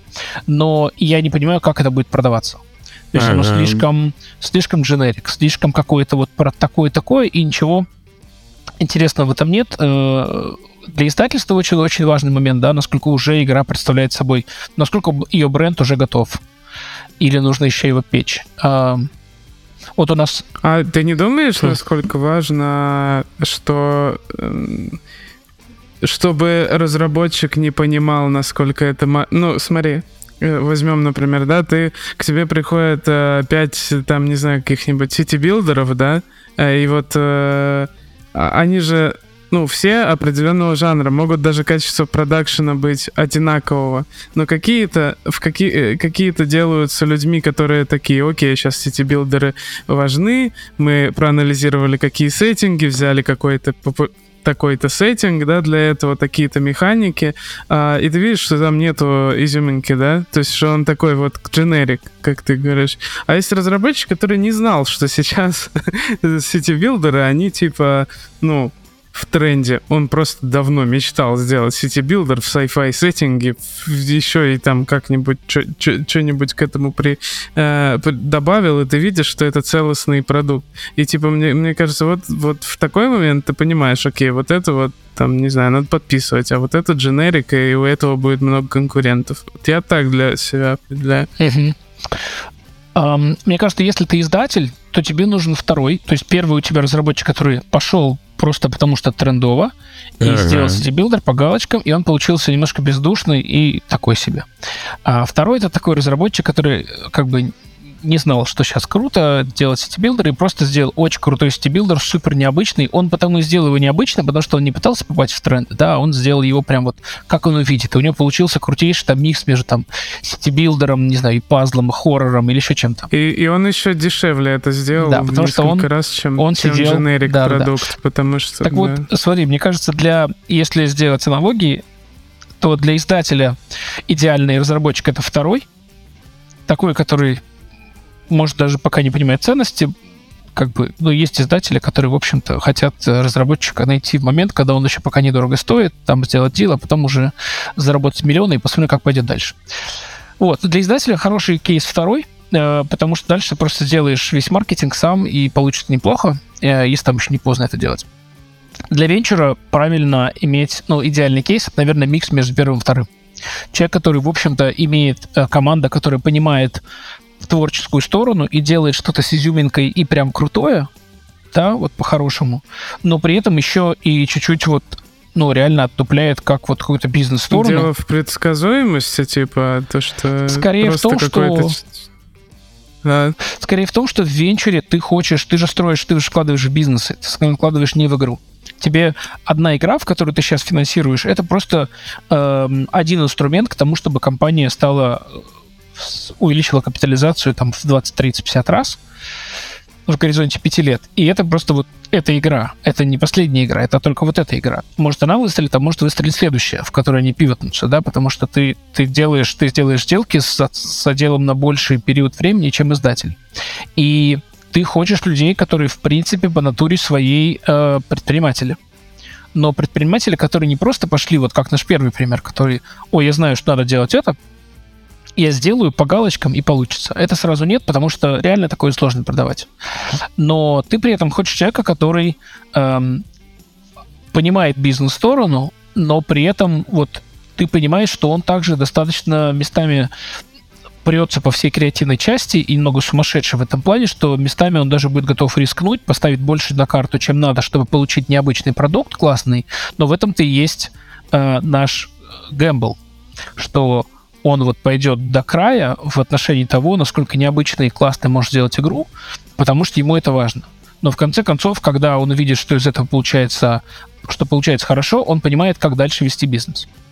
Я вот интересно имел опыт такой, что когда команда э, любит делать то, что она делает, вот именно любит игры, и не любит делать э, просто э, проходные продукты, и когда ей показывают даже, типа, вот смотри, мы работаем в партнерстве, вот надо сделать такой жанр, а, вот такие есть конкуренты, ну, типа, вот эти ограничения тебе спускают сверху, но дальше команду отпускают. И вот если это люди, которые любят э, фан, понимают, как делать игры, у них есть свой стиль, например, еще в, в арте, то, скорее всего, получится все равно классно, потому что получится в этом жанре, вот в этом э, в этой делянке получится что-то, что все равно индивидуально, уникально носит э, отпечаток их стиля этой команды, носит их э, кусочек души, да, если хотите, потому что они все равно, ну, упорятся, чтобы это сделать как по-своему. Мне кажется, именно это отличает вот таких хороших профессионалов своего дела, которые могут в нужном направлении красиво сделать. Типа, укажите нам куда, а мы сделаем дальше классно от души. Вот это очень, очень редкий, важный, мне кажется, скилл командный, который на рынке будет востребован всегда. Да, да, согласен. Главное, чтобы вот этот э, диалог, который, который ты сейчас модерировал, был в режиме вот мы думаем, что, ну, то есть, грубо говоря, люди, которые приходят с пониманием рынка, говорят, что м- в целом вот это интересная ниша, давайте попробуем в ней. А дальше там ребята не копируют, а просто говорят так, в общем, мы... Может получиться, в конце концов, что э, игра, которая будет на выходе, она будет даже не очень много иметь общего с этим жанром, с этой нишей. Но она все-таки будет inspired by, это будет чувствоваться игроками, и, в общем, может получиться хорошо. Но главное, а чтобы знаешь, не случилось... что как бывает? Да, извини, что ага, у меня, да. просто есть реальные примеры, что говорят, ну что вы нам вот это показываете? Ну, в этот жанр даже не думали, хотя ты знаешь, у меня была такая идейка, а может быть попробовать это, а у меня еще get прототип тут был, давай вот эту фичу. И вот пошло, и пошло. И после этого на выходе реально получается что-то креативное, интересное, крутое. Да-да, да. Да. Но главное, чтобы не случилась ситуация, где проект почему-то в тупике, и команда начинает работать в режиме «скажите нам, как надо». Это вот самое плохое, и это, мне кажется, и на стороне... Ну, то есть на это стороне издателя это, это, да, это, это да. самое большое, чего нужно пытаться избегать. Иногда это неизбежно, и ты начинаешь влезать, закатывать рукава, это уже красная зона. В венчуре, конечно, такого особо нет. Ты, наоборот, помогаешь стороны бизнеса и, в общем, в продукт лезешь еще меньше. А, особенно пока команда не просит. То есть это вообще, типа, не нужно никому. Ну, это обратная сторона, да, когда скажите мне все, как делать, это такой красный флаг. А слушай, какие еще есть красные флаги, кроме вот этого? И как вот, кстати, вот это ловить еще на этапе, когда вы не поплыли? Это же не, не очевидная вещь, она может проявляться на поздних этапах, не на ранних. В целом процесс отбора э, издательский от венчурного, там, конечно, да, много разницы. Вот первое, про, про первый мы уже чуть поговорили, про то, что как издатель ты смотришь на э, проект, на игру. Э, и, честно говоря, есть такой нюанс, он, он спорный. Я бы вот с кем-то, кто представляет издателя или венчур, я бы про это поспорил. У меня не было, было уж несколько диалогов на эту тему. В каком-то смысле можно так э, сказать, наверное, что издателю э, вот и, и, такой достаточно идеальный кейс на игре, которую ты подписываешь, заработать хорошо, прям очень хорошо, то есть попасть прям вот, вот сделать хитовую игру, но настолько, чтобы потом разработчик следующую игру, чтобы тоже делал. Чтобы он не вырос настолько, чтобы делать э, дальше уйти и, и продолжать э, селф-паблишиться или уйти к большему издателю и так далее. То есть у вас все равно такая динамика. Вы все хотите заработать много и сделать хитовую успешную игру, которая останется в аналах истории, записанная как важный продукт, но долгосрочно издатель хочет, чтобы разработчик с тобой остался надолго, и не всегда это касательно, не всегда это э, про там типа качество сервиса, да, потому что это также про там scale, да, вот ты издатель, например, ты подписываешь игры, которые стоят там до 2 миллионов, а вы сделали вместе игру, которая заработала 100, все счастливы, но разработчик пошел, следующая игра будет стоить 20. И ты уже такой вроде как не при делах, да, а это большая разница с венчуром, где, в общем-то, тебя в общем волнует эм, очень большой, эм, очень long-term планы. То есть тут, в общем, ты большой успех для тебя тоже успех, и поскольку финансирование венчура идет через equity, то э, логичным образом вы гораздо более aligned, что ли, в каких-то таких интересах долгосрочных, да, то есть кто-то меня спрашивал недавно, эм, при том, что много для кого все еще имеет смысл, разумеется, финансирование через издателя, много таких проектов тоже есть, у них тоже свои маркеры, можем про это поговорить, эм, но с кем-то, да, один фаундер будущий, который недавно ушел из большой компании эм, из разработчика, сейчас думает про следующий проект. И мы с ним дискутируем на тему того, где ему лучше искать деньги у венчура или, или у издателя. И вот он мне спрашивает, смотри, я, допустим, у издателя я отдам, там, допустим, даже 50% э, revenue share, э, под вопросом, отдам ли IP или нет, в зависимости от бюджета. А тут я отдам, но тут я хотя бы вот делаю игру, мы поделим деньги, а дальше я свободен. У меня нет никаких коммитментов, я компанию не отдавал никому, а, а с венчуром я буду вынужден отдать там 10, 20, 30 процентов, в зависимости, сколько будет раундов, как это все будет. И я ему задал вопрос, окей, ты сейчас думаешь про игру, допустим, ты говоришь, там 50 процентов это немного, но ты думаешь про игру, которая заработает тебе 10 миллионов. А что если заработает 500 миллионов? Вот ты хочешь, чтобы они, ты хочешь 250 из них отдать издателю, либо ты хочешь оставить их компании, при том, что ты отдал 10% венчуру или 20% венчур. Но все деньги у тебя внутри. И венчур тоже удобно, чтобы они были внутри. Потому что это значит, что ты следующее что-то сделаешь крутое, и потратишь их на развитие компании. Поэтому, ну вот, этот mindset, это, это, наверное, разница между издательским финансированием и венчурным. Вообще забавно, я вот сейчас подумал о том, что ты ведь реально долгосрочно издателя воспринимаешь как... Э, ну, то есть, если строить э, стратегию развития студии, то плох тот э, солдат, который не хочет стать генералом, плох тот разработчик, который не хочет вырасти в такой scale, чтобы не нуждаться в издателе, условно говоря. Чтобы либо свое издательское направление открывать. Мы видели много разработчиков, которые вырастали, там, uh-huh. не знаю, как Фронтир какой-нибудь, да, вышел на IPO в итоге, и, и, и у них свое сейчас есть издательское направление, и они сами свои игры издают прекрасно и так далее. Ну вот, то есть это как будто бы резонная стратегия роста студии, когда ты растешь, растешь, растешь, ты становишься таким большим, что тебе уже не нужны издатели, ты сам себе издатель. Вот. Издатель получается такой переходный этап. И ты Для прав, что, что издатели, да, сейчас все больше стараются стать э, таким э, партнером на всю жизнь разработчику, чтобы как-то э, связать плотнее себя и разработчика, да, поучаствовать в франшизе, э, наложить дополнительный там коммитмент на следующий проект и так далее. Получается, что Венчур, он, в принципе, в этом смысле честнее, что ли, потому что тут речь не идет про какие-то дополнительные трики условия, в, прописанные в договоре, а речь про то, что да, мы с тобой партнеры, но при этом партнеры типа на 10%, вот столько-то денег, вот столько-то процентов, и как бы поплыли. Да. Сори, у меня какие-то сирены за окном. Эм, утренние.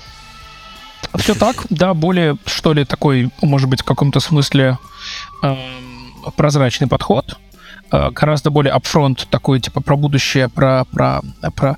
Тут есть такой нюанс же, что еще вот какая разница, что, наверное, является самым частым кейсом в том, что с частым самым риз, резоном не идти в венчур и идти в издательство. То, что финансируясь через венчур, ты, в общем-то, встаешь на трек того, чтобы рано или поздно э, как бы продать студию, либо выйти на IPO, как каким-то образом дать возможность венчуру заработать, эм, как бы про, либо продать эту долю, ну, в общем, там есть разные способы, ну, либо даже выкуп доли через... Да. И это не для всех путь, да, для кого-то это, типа, я просто хочу делать игры, и, и, и это то же самое есть несколько со, студиями, которые никогда не хотят расти в, в издателя. То есть, которые uh-huh. мы хотим сфокусироваться на этом, нам интересен бизнес игр, но нам не интересен бизнес там издательский или дальше там какой-то рост больше, чем X человек. Тоже uh-huh. могу легко понять, потому что особенно чем старше ты становишься, тем более понимаешь ценность вот этого. Мне кажется, очень многие люди, которым 25-35, э, когда говорят work-life balance, не до конца реально понимают, что это значит. Я точно не понимал. И вот ты становишься старше и начинаешь понимать по-настоящему, что это значит. И это в том числе значит э, поставить себе такие цели, которые реально вот э, соответствуют твоим амбициям, и ты не будешь себя... То есть, если ты хочешь просто делать игры, не хочешь заниматься издательской стороной, и, в общем, тебя устраивает такой, э, такой путь на ближайшие 15-20 лет, пока ты не устанешь и не будешь что-то другое делать. Отличный. Это отличный способ идти к издателю и, и работать там, потому что, ну, easy. Просто делай игры. Угу. Да, согласен. Это как, э, кстати... Ну, созда- создателем же тебя еще никто толкать вперед не будет, да? Ты пришел к издателю, выпустил ну, успешную игру, и, например, ты такой, ну, не знаю, а, буду год делать препродакшн, потому что у меня есть деньги, и, и вообще я хочу отдохнуть, да? И создателем ты можешь так. А если у тебя инвестор, э, то ты, ну, тебя будут постоянно это вперед толкать. Ты, ну, ты выпустил такой, хорошо, а теперь представь нам э, твои новые планы, а теперь что ты будешь делать? Э, а как ты увеличишь в 10 раз ты выпустил игру, игра заработала 10 миллионов долларов, они придут, э, при, приходят к тебе и говорят, а теперь скажи нам, как ты через 3 года заработаешь 100? Давай план, бизнес-план нам. А ты такой, блин, я вообще отдохнуть хотел, а в отпуск съездить на полгода, потому что Андрей говорил в подкасте, что надо. А, а тут, а ты, а тут Андрей no, мне, no, no, он а, же говорит, они, давай, давай да. вперед. А, а, то, а, а, у тебя, а у тебя и так там, не знаю, 15 15 человек в команде, а тебе говорят, а давай до 150 расти. Ты такой, да вы задолбали, я уже не могу с ними нянчиться из 15 это даже. Сколько, сколько можно. Вот, так что... Ну, Тут такое. есть важный момент. Это хадл. А, тут есть важный момент, э, что... А, что... Речь о голосе, Жень. Это как бы... Извини, Андрей, пожалуйста. Короче, э, есть важный момент, что сейчас сформулирую. Если говорить, например, про конкретную франшизу, да, допустим, ты сделал игру, она успешная, она хорошо пошла, и мы уже понимаем, что надо ее дальше франшизировать и строить, и развивать, и придумывать, как это будет, как она будет прибыльной э, еще больше в горизонте там 5-10 лет. У издателя, даже у того, у которого нету IP прав, а все равно прав, э, скажем, контроля над этим больше, чем в венчуре. Потому что в венчуре, при том, что вроде как ты продал долю в компании, ты, честно говоря, мало что влияешь вот так вот, по большому счету. Ты, в общем, очень зависишь uh-huh. от, э, ну, например, если ты подписываешь компанию э, и вкладываешь в нее, а потом где-то там down the line они вдруг такие, да мы что-то не хотим продаваться. Мы будем дальше инди просто мастерить. Вот мы выпустили игру не слишком такую среднюю, успешную, заработали там 5x от бюджета. И мы дальше хотим делать то же самое. Ты, по сути, закопал эту инвестицию. Ты как венчур можешь потом очень ну, не выйти из этого, и это все, и у тебя не так много э, возможностей. То есть э, надо внимательно читать свой договор, разумеется, но и там все вообще венчурный контракт, это все про там, финансы и контроль. И на ранней стадии, когда ты инвестируешь, контроля у тебя не так, чтобы и много. То есть там, когда ты уже, например, положил, там, заходим на сделки уровня Series A, Series B, где люди вкладывают там 10, 20, 30, 50 миллионов, там контроля очень много у, у инвесторов. Но там огромный борт, много голосов, есть куча всяких э, предохранителей на разные такие кейсы. Э, ну и там уже и так уже видно, что компания, раз она пришла на уровень там Series B, на, там, на Series A, это уже такой ребята, которые явно хотят большие амбиции бизнесовые. Эм, на сид-стадии ты, в общем, что мы и делаем, да, мы инвестируем в команды на очень ранней стадии, когда еще никто другой этого не сделал. Эм, да, у нас не то чтобы есть контроль над этим, просто есть понимание фаундеров, и вроде как понимаем, что да, мы вместе хотим добиться этого результата. А как вы на очень ранней стадии определяете, ну, при, приходит к вам человек, он сделал какую-то маломальски успешную игру там на Steam, например, да, и говорит, а через 8 лет вы же хотите дол- дол- долгоидущие планы, да, а через 8-10 лет я хочу делать, не знаю, мультиплеерные AA продукты, желательно там эксклюзивно для, для Microsoft, да, там, или что-нибудь такое. Как вы вообще, ну, то есть как вы это проводите? Ему для этого путь надо сдел- сделать там в 4-5 проектов, да, чтобы он до туда дошел. А, как вы этот путь прокладываете и понимаете, дойдет он или не дойдет? Ну, типа, это же mm-hmm. очень далекое планирование. Да, мне кажется, важно себя не обманывать. А, и, в общем, в издательской модели, по сути, то же самое.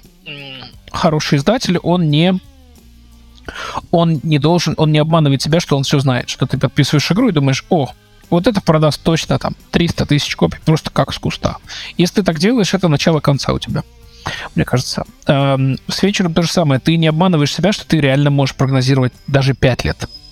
И а, более того, э, вот любой венчурный э, человек, который работает в венчуре, скажет, что э, PNL, ну, такой forecast, да, вот на, на, на expense и на сейчас, сори, форкаст продаж.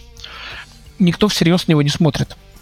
То есть э, единственный смысл в нем это увидеть, что посмотреть, как думают фаундеры, какое у них более-менее представление и вообще какой у них вот образ мышления. И что они понимают в целом, что это, в общем-то, возможно. В остальном никто больше не верит в эти все sales figures, в эти все цифры. Нет смысла, потому что никто не умеет прогнозировать кто мог прогнозировать, что будет COVID, а потом после него такой дроп, что денег mm. печатали. Ты, вообще у нас индустрия хитов. Да. Какие тут прогнозы, в принципе. Да. И это, кстати, мы этим, мы этим отличаемся от мобайла, на самом деле.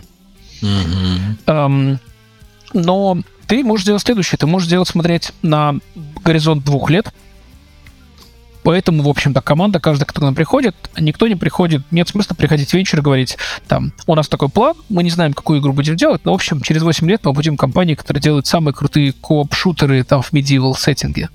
Ну, ладно, окей, какой проект следующий? Тогда убеди нас, что хотя бы вот этот вот будет крутым. Поэтому ты смотришь на ближайшие планы команды, и ты понимаешь, что текущий проект, на который они ищут финансирование, он имеет смысл с точки зрения бизнеса, маркетинга и вообще его viability, его шанс выстрелить хороший. Um, и дальше ты смотришь на команду. То есть, э, то есть оценка схожая с издательской получается, да. что издатель смотрит на первый ближайший продукт и, и инвестор. Угу. Я тебе открою смотришь... страшную тайну, там еще сильно смотрят все-таки на людей. И в большей смысле, в большей части, наверное, венчур смотрят на людей, чем Это чем правда, да. Даже. То есть ты гораздо больше founder-centric, нежели в издательстве, потому что, э, да, тебя по двум причинам. Смотрите, вот ты когда издатель, например, для тебя 5x от бюджета это ну, типа, это неплохо. Если у тебя вот такой bottom line получается по тому форкасту, что вот вроде как 3 икса, 5 иксов игра может вернуть, это типа, ну, это неплохо. Да, особенно если это более-менее viable, ты видишь, что это... Блин, что ты начал тебе... Вам нужно поставить на английские слова тоже этот э, а, фильтр. Да, тебе все в комментариях, тебе все в комментариях напишут у нас за такое вообще. Да. Хейтят сильно, да. Слушайте, это язык, э, это язык индустрии. Я настаиваю на да, это. Да. Так говорят э, на конференциях, так говорят на переговорах и так как далее. По-русски вы бы сказали viable.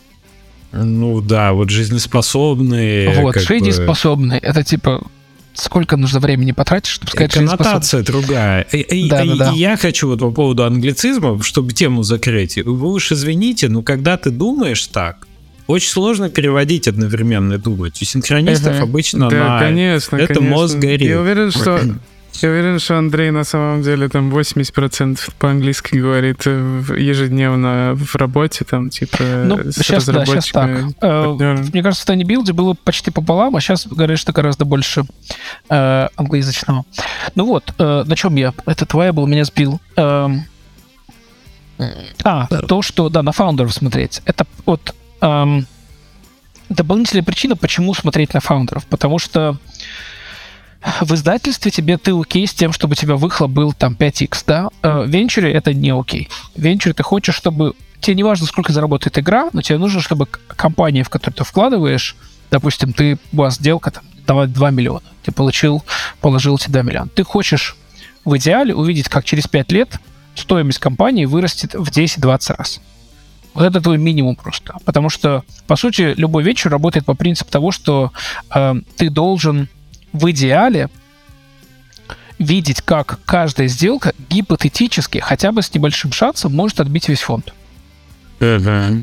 То есть, если фонд размером там 50 миллионов, как это Games Fund, значит, там, если мы вкладываем где-то там 2-3 миллиона, мы хотим увидеть, чтобы хотя бы в принципе могла быть ситуация, где эта компания будет стоить столько, что мы заработаем на этой сделке 50 миллионов.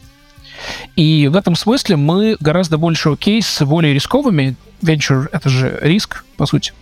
Эм, мы гораздо более mm-hmm. окей с рисковыми сделками, где куда издатели, может быть, не пошли бы, эм, потому что, опять-таки, издателю более важно иметь bottom line, и, и который будет э, какой-то минимальный пессимистичный сценарий, который отобьет хорошо, и, возможно, будет апсайт, чтобы сделать мега-хит, типа, там, не знаю, Hello Neighbor, Ocean Craft или что у нас там а, что было из большого. А, в венчуре ты гораздо более окей с тем, чтобы, если не пойдет, ты это потеряешь, потому что это, это реально сумасшедшая идея, и, в общем, шансов того, что он не выстрелит, много. Но если она выстрелит, она выстрелит на уровне там Rust а или Valheim а. Вот, и и исходя из этого, твоя логика, разумеется, смотреть на founder ов, потому что идея сама по себе достаточно crazy, ты видишь ее некоторые аспекты, но ты понимаешь, что там, конечно, имплементация супер ранняя, и что из этого получится, непонятно. Поэтому ты смотришь на фаундеров, насколько они, как они мыслят, какой у них бэкграунд, делали ли они какой-то бизнес, и даже, знаете, как они справляются. Вот сейчас у нас была последняя сделка, еще не анонсированная, которая закрылась, типа, две недели назад. Одна из первых, которую я принес, заняла, это построить создателем, сделать, закрыть сделку, особенно если сложная international какая-то структура, там занимает прям месяцы, все юристы пока пройдут по всему этому. И э, возникла небольшая сложность с тем, что в последний момент что-то случилось с тем банком, в котором хотели открывать счет. Нужно было быстро фаундеру прилететь э, в Штаты, открыть там в другом банке, и там куча началось деталей. Там э, нужна правильная симка, тут, короче, этот банк нужен нотариус, а команда из Польши, и там нужен был... Э, они нашли в а, приехал он в, в этот банк, и польский документ не подошел. Он в этом банке нашел польского клерка, Я, так, я хотел банке. пошутить, что он поляка нашел. Это прям вот он нашел тема. поляка и э, польскоговорящего, да, клерка, и он заверил для него, да, этот документ реально говорит это, мы можем это принять. Вот это, это то, что в английском называется resourcefulness, а в русском называется ну, пробивной, что ли. Я не знаю, нет такого, наверное, слова. Да, человек, который может вот просто решить много вопросов на ходу, вот как-то вот, как, как это называется. Да, Вот, мне и- тоже и- сложно кто И для нас это хороший знак всегда, что фаундер сам может без нашей помощи местами, где она может, а, могла бы быть, сам справиться с какой-то трудностью внезапной, которая возникла на его пути. Предприимчивый такой. Да, хотя предприимчивый тоже другая коннотация, да, предприимчивый это Ага. скорее такой, типа, умеет зарабатывать как-то в нужной ситуации, а тут скорее Да. человек, который может даже э, в ситуации, когда все против тебя, низкая энергия, ты вот взял, да вывернулся и сделал все-таки. Слушай, ну, э, есть упорство, прилагательное наверное. ресурсное, это тоже про человек, так можно сказать. Ресурсная женщина такая. Бывает так. Извините. Почему Ну, так- женщина? Что это такое? Куда мы Так, пошли? так, так говорят. Нет, так говорят, когда Да человек, не, человек, Андрей, который не много начинай, может тянуть. о, А. Он сейчас начнет анекдоты травить. Спокойно. Да. Мы и так Не- уже не зашли, триггери. зашли с вами на этом подкасте на некоторые темы, которые, наверное, на, англо- на англоязычном подкасте не, не шло. Например, когда Леша изображал э, этого э, а, чувака да. с деньгами. Это такое уже, знаешь, по... меркам Слушай, ну это было времени. мак- максимально, да, максимально стрёмно, конечно, интервью. Вообще, Я понял, что я сейчас просто на рынке. А мне, кстати, интересно, а какое потом взаимодействие вот, вот фонд подписал разработчика? Например, там, не знаю, 20% за 2 миллиона, неважно, какой-то суммы, какой-то процент э, сильно контролировать не могут, что он делает, и у него план на там 3 года, да, что-то он, что он собирается делать. Как потом на каких точках взаимодействуют? Типа, на- насколько это еженедельное, ежедневное общение, а, какая отчетность, ну, примерно, то есть я, я просто не, не конкретно прям интересуюсь, а вообще какое взаимодействие фонда с одной из там 20 сделок, которые они сделали. Мгм. Эм, Разные, конечно, фонды по-разному работают, у как там разные структуры, разные размеры. Вот ты будешь поддерживать своих э, дальше? Вот ты принес сделку, ты будешь дальше с ними Мгм. взаимодействовать? вообще? Да, смотри, типичная история, что фонд, который вкладывает э, VC, который вкладывает э, в компанию, получает э, какое-то количество э, мест на, ну, в случае с seed раундом обычно это одно место на борде в совете директоров, и такое, что ли, офици... ну, не то, что официальные, а регулярные вот такие тачи, которые ты делаешь с командой, они строятся, в общем-то, главным образом вокруг этого. По крайней мере, на вот в той части жизни компании, которая такая э, поплановая разработка или какой-то плановый поход куда-то зачем-то, какая-то вот такая вещь. Это происходит там может раз в месяц, может раз в три месяца, в зависимости от необходимости. И, в общем, на этот, это такой момент, когда более-менее реально дела обсуждаются между фондом и командой, и принимаются решения, помощь какая-то и так далее. Разумеется, есть куча неофициального, есть там чатики и есть какие-то доставки, деливери, но мы, в отличие от издателя, конечно же, мы не... Это не история про майлстоны, а, которые ты должен принимать, потом переводить деньги, это устроено не так. А, Там деньги команда получает обычно сразу. Ам, Хотя есть тоже разные сделки, разные фонды, есть даже фонды, которые тоже так или иначе есть какие-то майлстоны, там раз в квартал, квартал, ам, которые что-то проходят. Эм, И дальше уже в свободной форме. То есть, в общем, дальше по ситуации, если это запуск, разумеется, все очень плотно общаются. А, Наш наша парадигма такая, что мы не вмешиваемся, пока нас не просит founder, потому что, ну, как и издатели тоже, ты не хочешь, зачем тебе лезть в процесс, мешать разработчику, давай не присылай extra build и еще что-то. Если это какой-то момент подготовки к какому-то мероприятию, разумеется, это имеет смысл делать в каком-то более плотном контакте. А в остальном, э, я бы сказал, что в среднем, наверное, венчур работает с командой э, в более таком, скажем, эм, вмешивается еще меньше, чем издатель, и в основном помогает по необходимости, и зачастую даже не столько с продуктовой стороны, а сколько с бизнес-стороны. Не знаю, нужен новый контакт, нужно помочь с этой платформой сделать Ну, интро. Типа, если это людей найти. разработчик, там, издателя привлечь или, или с платформой связать, да, если это издатель. Ну, Именно то есть так, как- да, такие вещи. А подожди, у меня во- во- вопрос возник. А, я вообще неграмотный в этой теме. А, вот ты говоришь, одно место в совете директоров, например, получает э, фонд, да, при Мгм. сделке. А сколько этих мест вообще и как они организуются? Я просто себе слабо представляю. Вот, например, есть один фаундер, у него, у него там студия какая-то, а, и он привлекает в нее инвестиции на сит-раунде. А, и ему надо одно место а, отдать. Ему надо их сколько создать? 10? Э, И типа... А, а 9 у него, ему надо каких-то привести других еще людей, чтобы они там Собаку сидели. свою. Просто, просто да, да, да, да. Моя бабушка Я очень хорошо я- я понимает в, в юридической Да, стороне. да, Можно да, ей тоже да. место дам? Нет, там все достаточно, на самом деле, не, так сложно, как кажется. Есть такая книжка Venture Deals, кому интересно, рекомендую почитать. Прям вот такая база по части венчура. Так называется, Venture Deals. Такой синий, э, оранжевый э, какая-то обложка у нее. Очень, там все очень common sense с точки зрения э, количества мест на, на, на борде. То есть это коррелирует с размером компании. По большому счету, когда компания стартанула, то вот этот seed раунд или пресс-сид, вот первый этап финансирования, э, потому что, например, на ангельском финансировании борда в принципе не будет еще. Это будет чисто борт из двух фаундеров, и никакие ангелы на борт, разумеется, не заходят.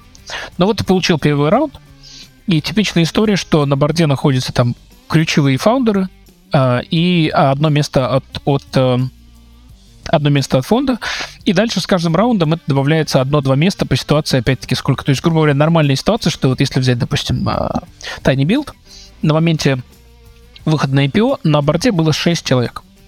А, В компаниях большего размера может быть 10, да, но борды реально большие, там 15-20, это уже такие огромные миллиардные компании, которые на рынке давно, у них сложный бизнес, там, и, в общем, с ростом компании на совет директоров заходят, во-первых, инвесторы, чтобы иметь какой-то контроль над происходящим. И чем позже, тем больше заходит. Нормально, если ты вкладешь в компанию 100 миллионов, ты, возможно, захочешь там 2-3 места. И второе, что ставится, что туда приходят люди, которые знают с какой-то стороны бизнес компании, то есть, грубо говоря, например, там, у Build, э, с, с публичной информацией, да, в какой-то момент в, на борде появился человек, который занимается чисто финансами. Он ничего не знает про игры, но он очень крутой финансир. Он вот просто на этом собаку съел, и это классно, что он есть на борде, потому что он помогает давать взгляд, которого ни у кого из фаундеров, которые занимались играми и туда пришли через игры, нету и не будет никогда. Вот, поэтому э, один пример, который Жень ты привел, вот к вопросу о красных флагах, которые мы в венчуре видим. Один фаундер.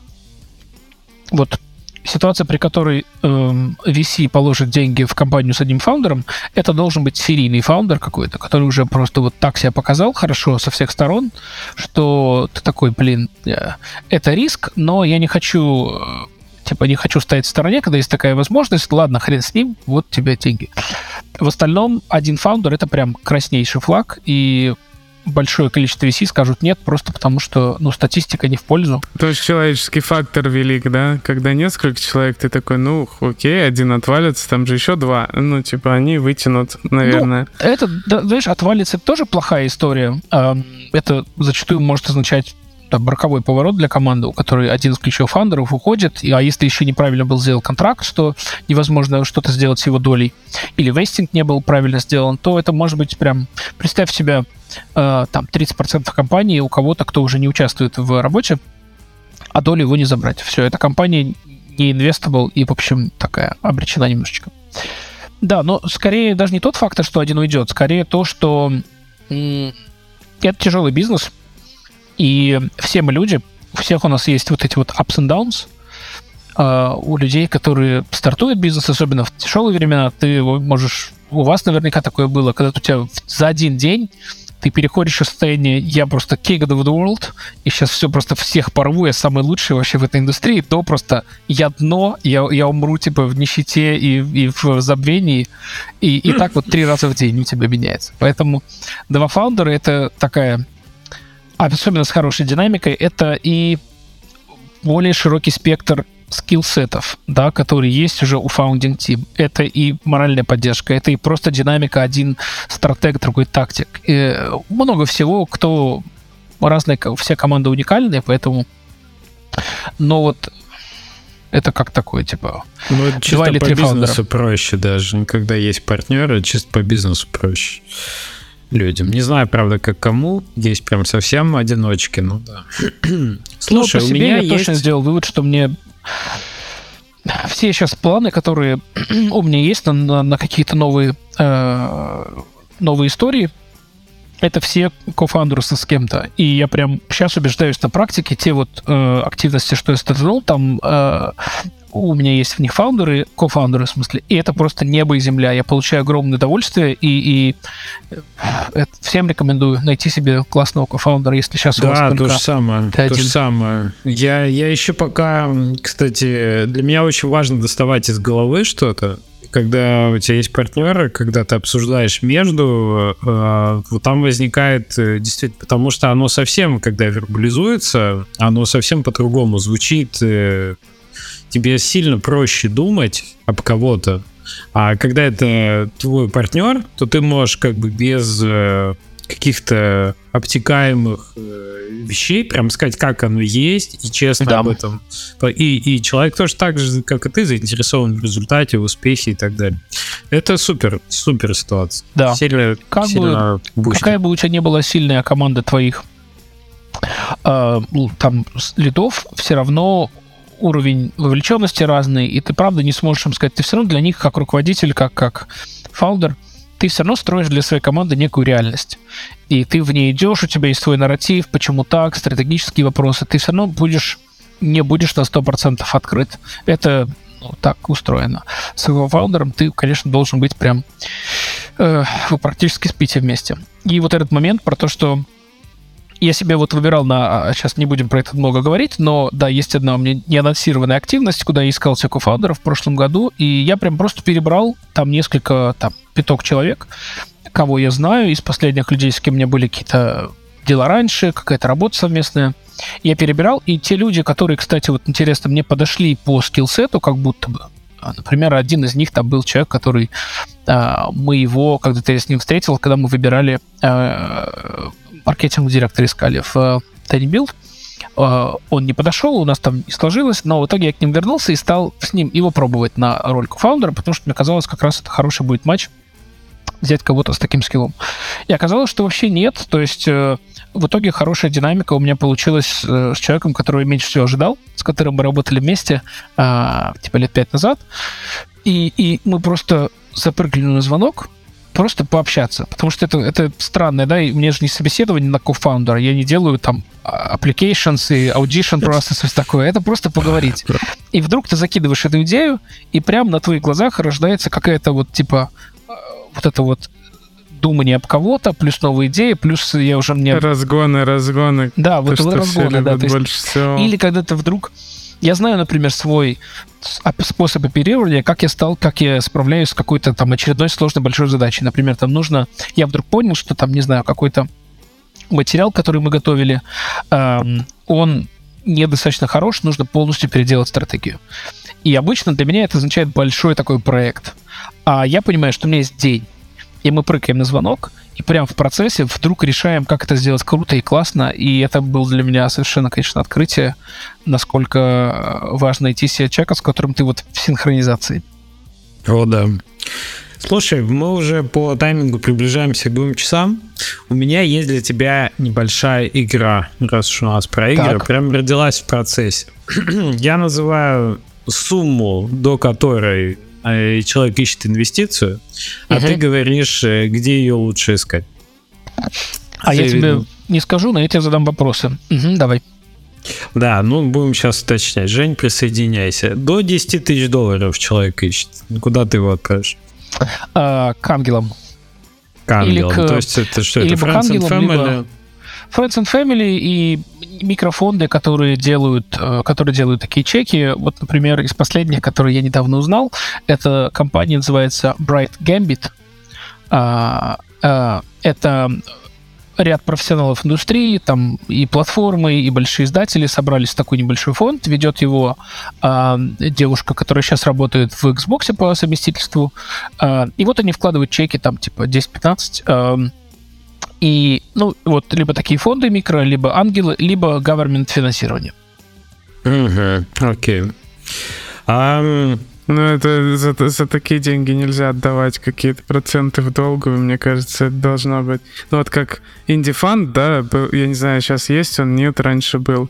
Они типа финансировали, если такие деньги, то они возвращали себе там 10 вложили, 30 вернули, и все. И, и, и дальше ты ничего им не должен. Что-то ну такое вот, кстати, должно. вот этот фонд тоже подходит. Хорошо, следующий. До а, 100 тысяч долларов ты ищешь финансирование. Куда идти? Мгм. Уже поздно для ангелов, скорее всего. Эм, И уже это приходим, приходим в, наверное, часть, где можно поискать издателя, такого low-tier, да, издатель. Эм, Low to middle tier. Эм, И, наверное, все еще э, финансирование через какие-то гранты э, тоже все еще рабочая тема. Ну, кстати, грантов в этой категории много. Из того, что в Литве доступно, я помню, до 200 э, тысяч как раз грантов выделяют, и где-то медианы есть в районе 100. А, а, расскажи про издателей больше. Вот Потому Мгм. что вот из того, что я помню, вот в этой категории очень много разработчиков как раз ищут деньги. Мгм. Очень много. Я сейчас, Леш, сделаю шаг назад. Одну вещь хотел сказать. Э, Вдруг это что-то этого выльется. Я понимаю, что грантов вообще существует очень много, в зависимости от какой страны э, и вообще, что у тебя какой план. Э, Я как будто бы пока не встречал никакого ресурса, кто бы собрал все эти гранты, все доступные гранты в одном месте. Типа в А, одну табличку. Ну, даже на табличку это должен быть какой-то, наверное, ресурс. Типа, знаете, там вот есть, например, недавно запустили новый ресурс по конфам игровым, называется Game Game Conference Guide, по-моему, так называется. Э, Очень классный, новый. Эм, Вот такой же должно быть по грантам. Если кто-то это вдруг сделал, кто-то кинет в комментарии, будет классно. Либо пишите мне. Я бы, честно говоря, с удовольствием помог кому-то собрать такое, потому что, ну, мне просто это регулярно нужно, потому что бывает, что к нам приходят команды, которые что-то ищут, нам нет смысла их финансировать по разным причинам, в том числе по, по количеству денег, а куда-то отправить человека, чтобы он пошел и что-то себе поднял, и вернулся к нам через полгода-год с мне, мне это, в общем, хорошо, если такое появится, поэтому, если вдруг у кого-то есть ресурс, желание в это вписаться, я бы за. Вот, про издателей, да, ты спросил? Мгм. Да, вот что, что с издателями при этой сумме? Ну, там, 50, 80, 100. Мгм.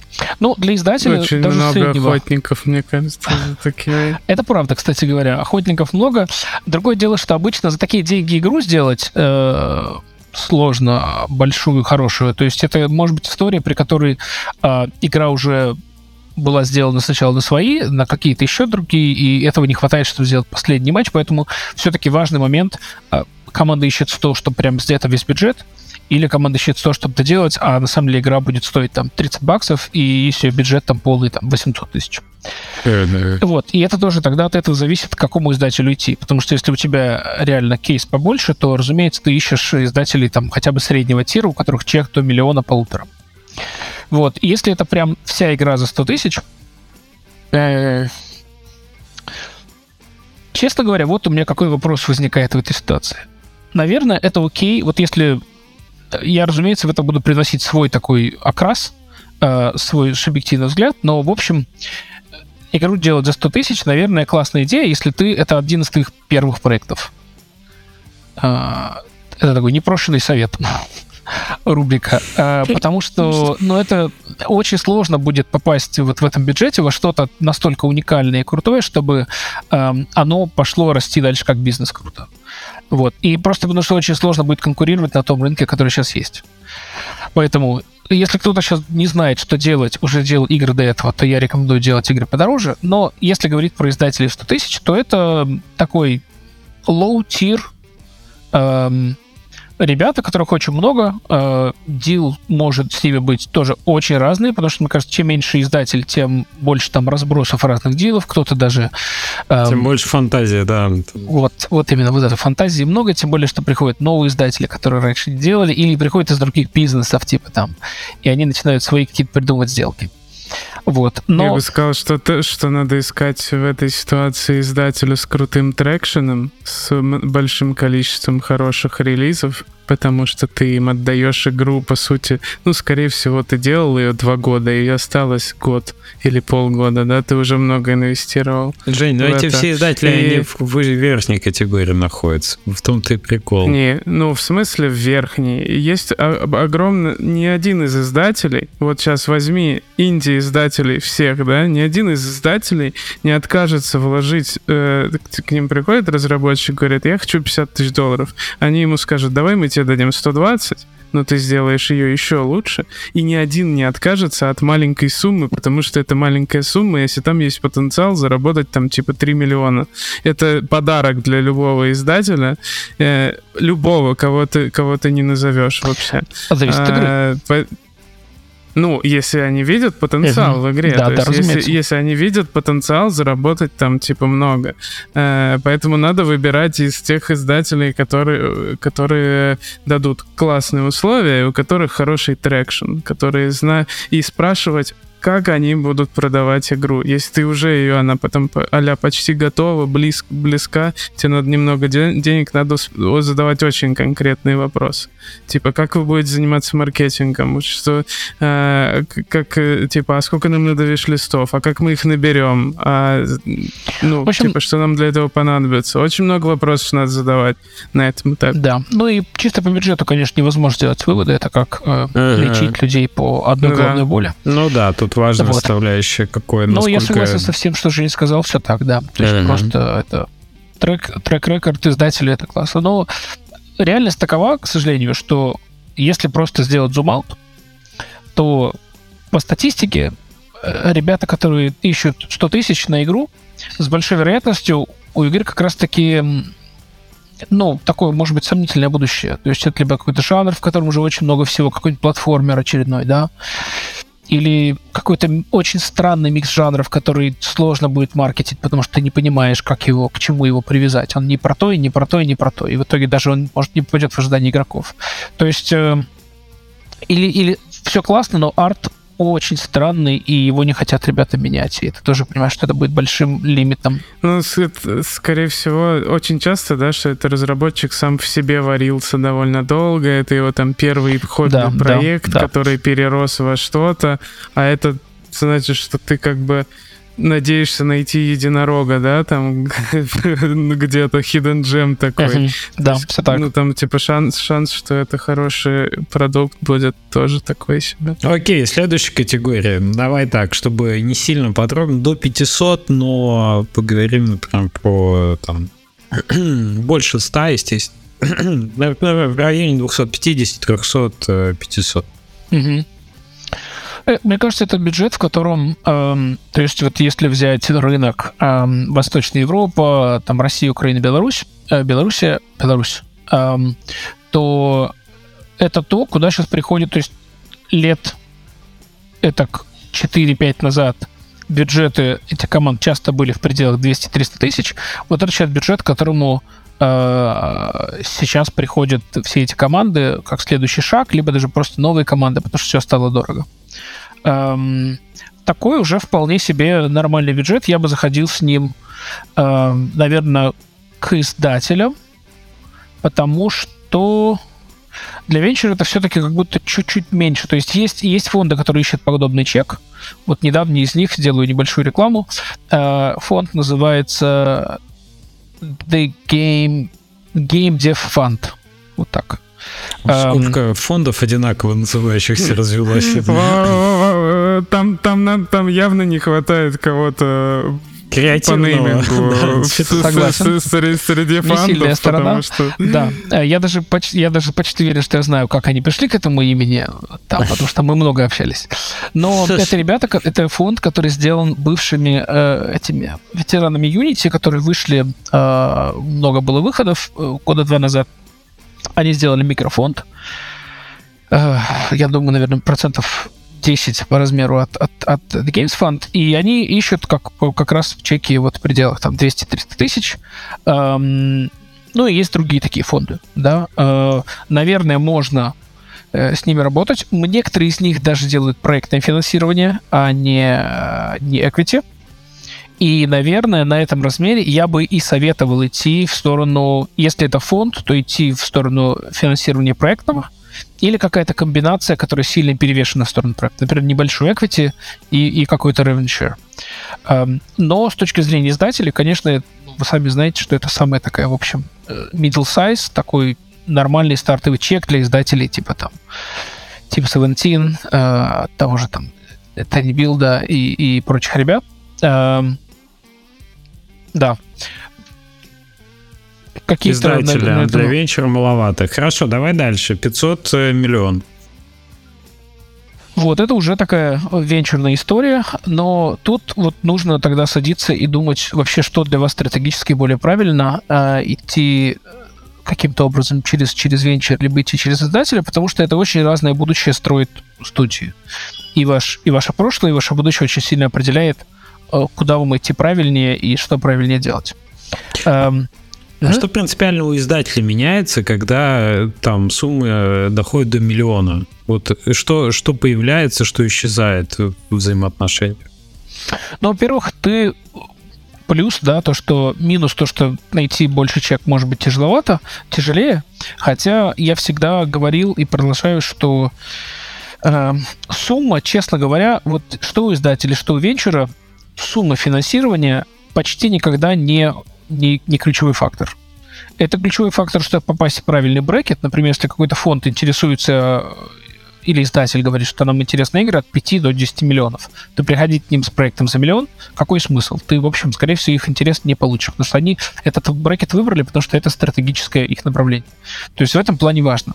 А дальше не такая большая разница. То есть вот как только что Женя сказал, пришел человек и просит 50 тысяч, вот бери 120, сделай классную игру. Эм, потому что если ты видишь, каким образом эти деньги заработаются, то зачем тебе... Это не то место, где нужно экономить, нужно убедиться, что команда в порядке и продукт получится классным. Вот, я где-то э, про это, по-моему, в LinkedIn писал, про бюджет, что люди, сам команда часто очень запорачиваются про бюджет, а вот если мы еще, там, ты с ним поговорил, рассказал, там, какие возможны эти недостатки, они приходят говорят, а мы там сэкономили бюджет на 20%. Ты говоришь, классно, потратили время зря. Um, то есть это, это редко имеет смысл. Поэтому um, по размеру, да, как будто бы вот это небольшая разница. Что меняется? Ты спросил, что меняется у издателя, да? Ну, ты, например, там IP чаще входит уже в сделку на такой сумме, там процент сильно uh-huh. съезжает. Uh-huh.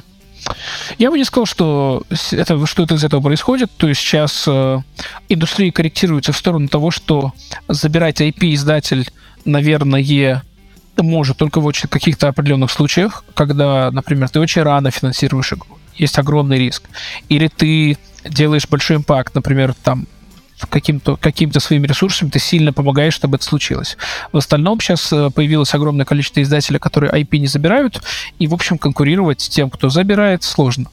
А, в, там в бюджете, наверное, миллион, даже два, я не встречал много сделок, где было бы IP был бы частью а, частью сделки, которой он уйдет. То есть это, это более типично для игр там 5-10, больше, это уже нормальная более практика. Там, ну, там ты и работаешь с гораздо большими издательствами, которых больше гораздо способностей и вообще тебе принести к успеху.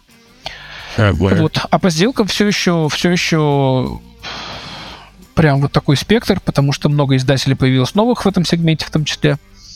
И нужно смотреть на все, начиная от...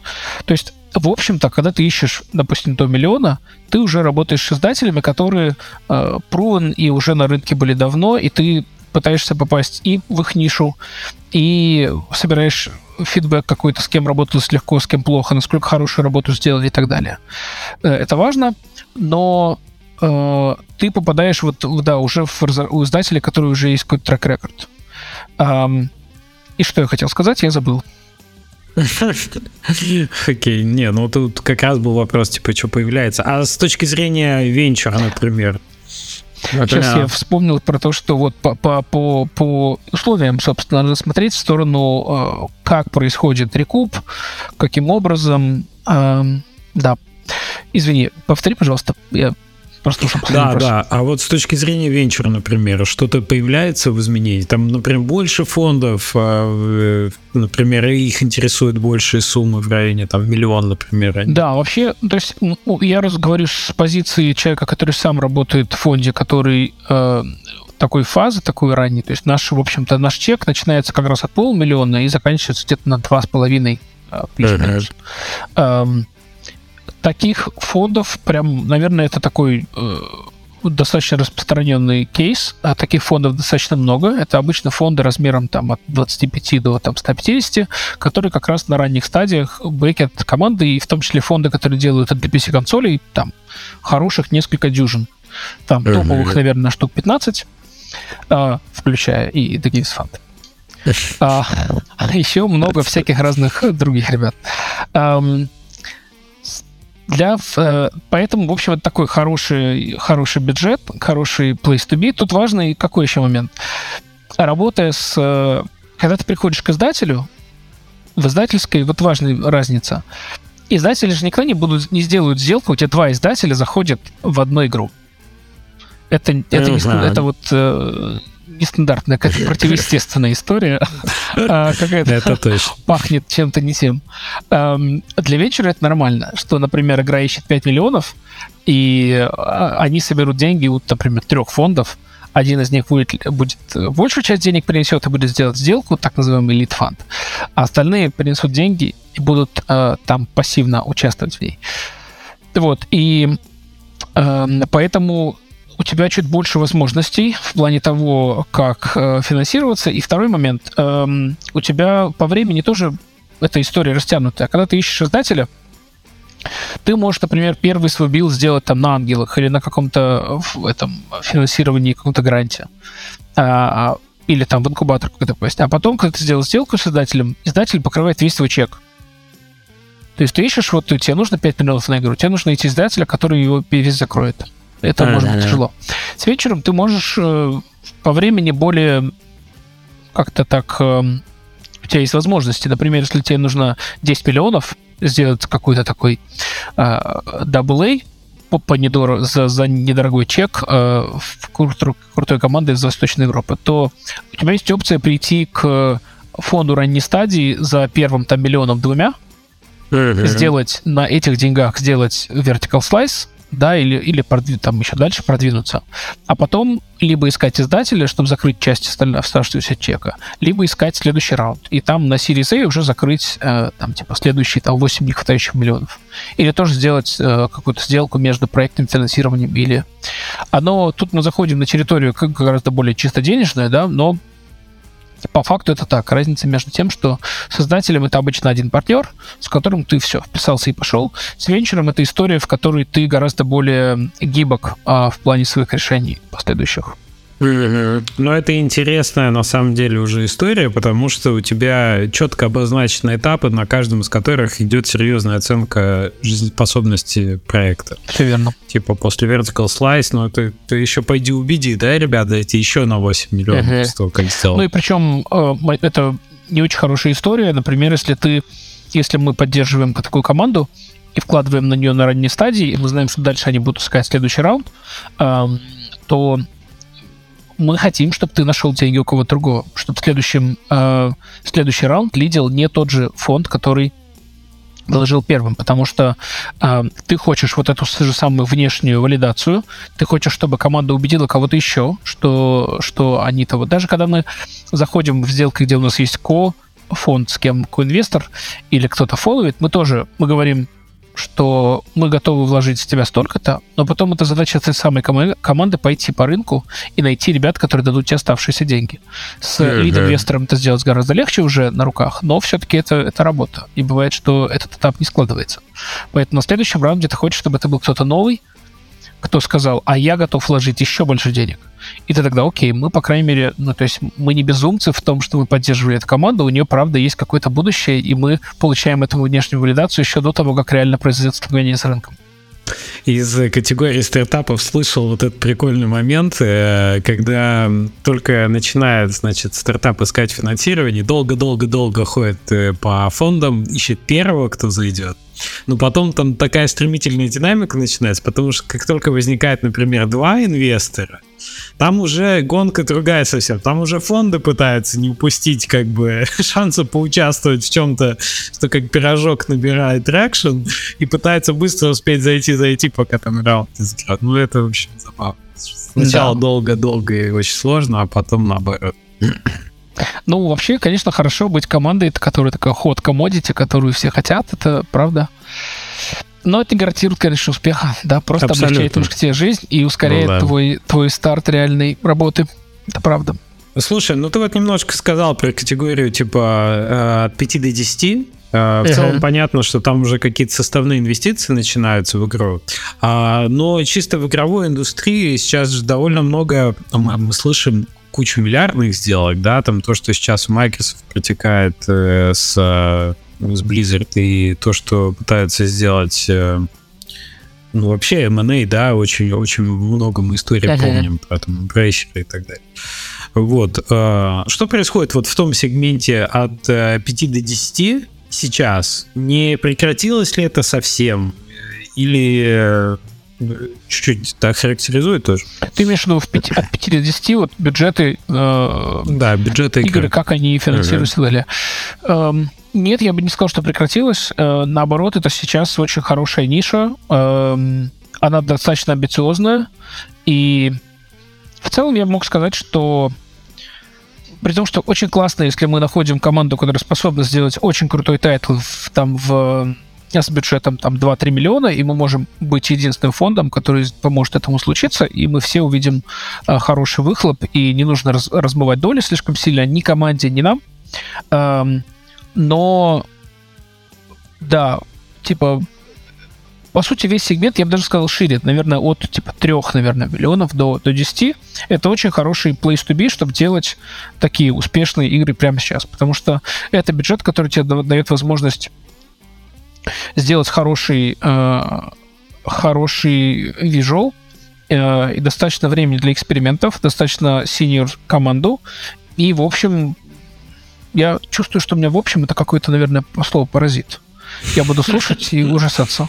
Эм, кто-то недавно, по-моему, у у Рами, что ли, был на эту тему э, толк, где он вот прям похожую советовал вещь, и э, я подумал, что это прям очень четко пересечение. Он что... знает.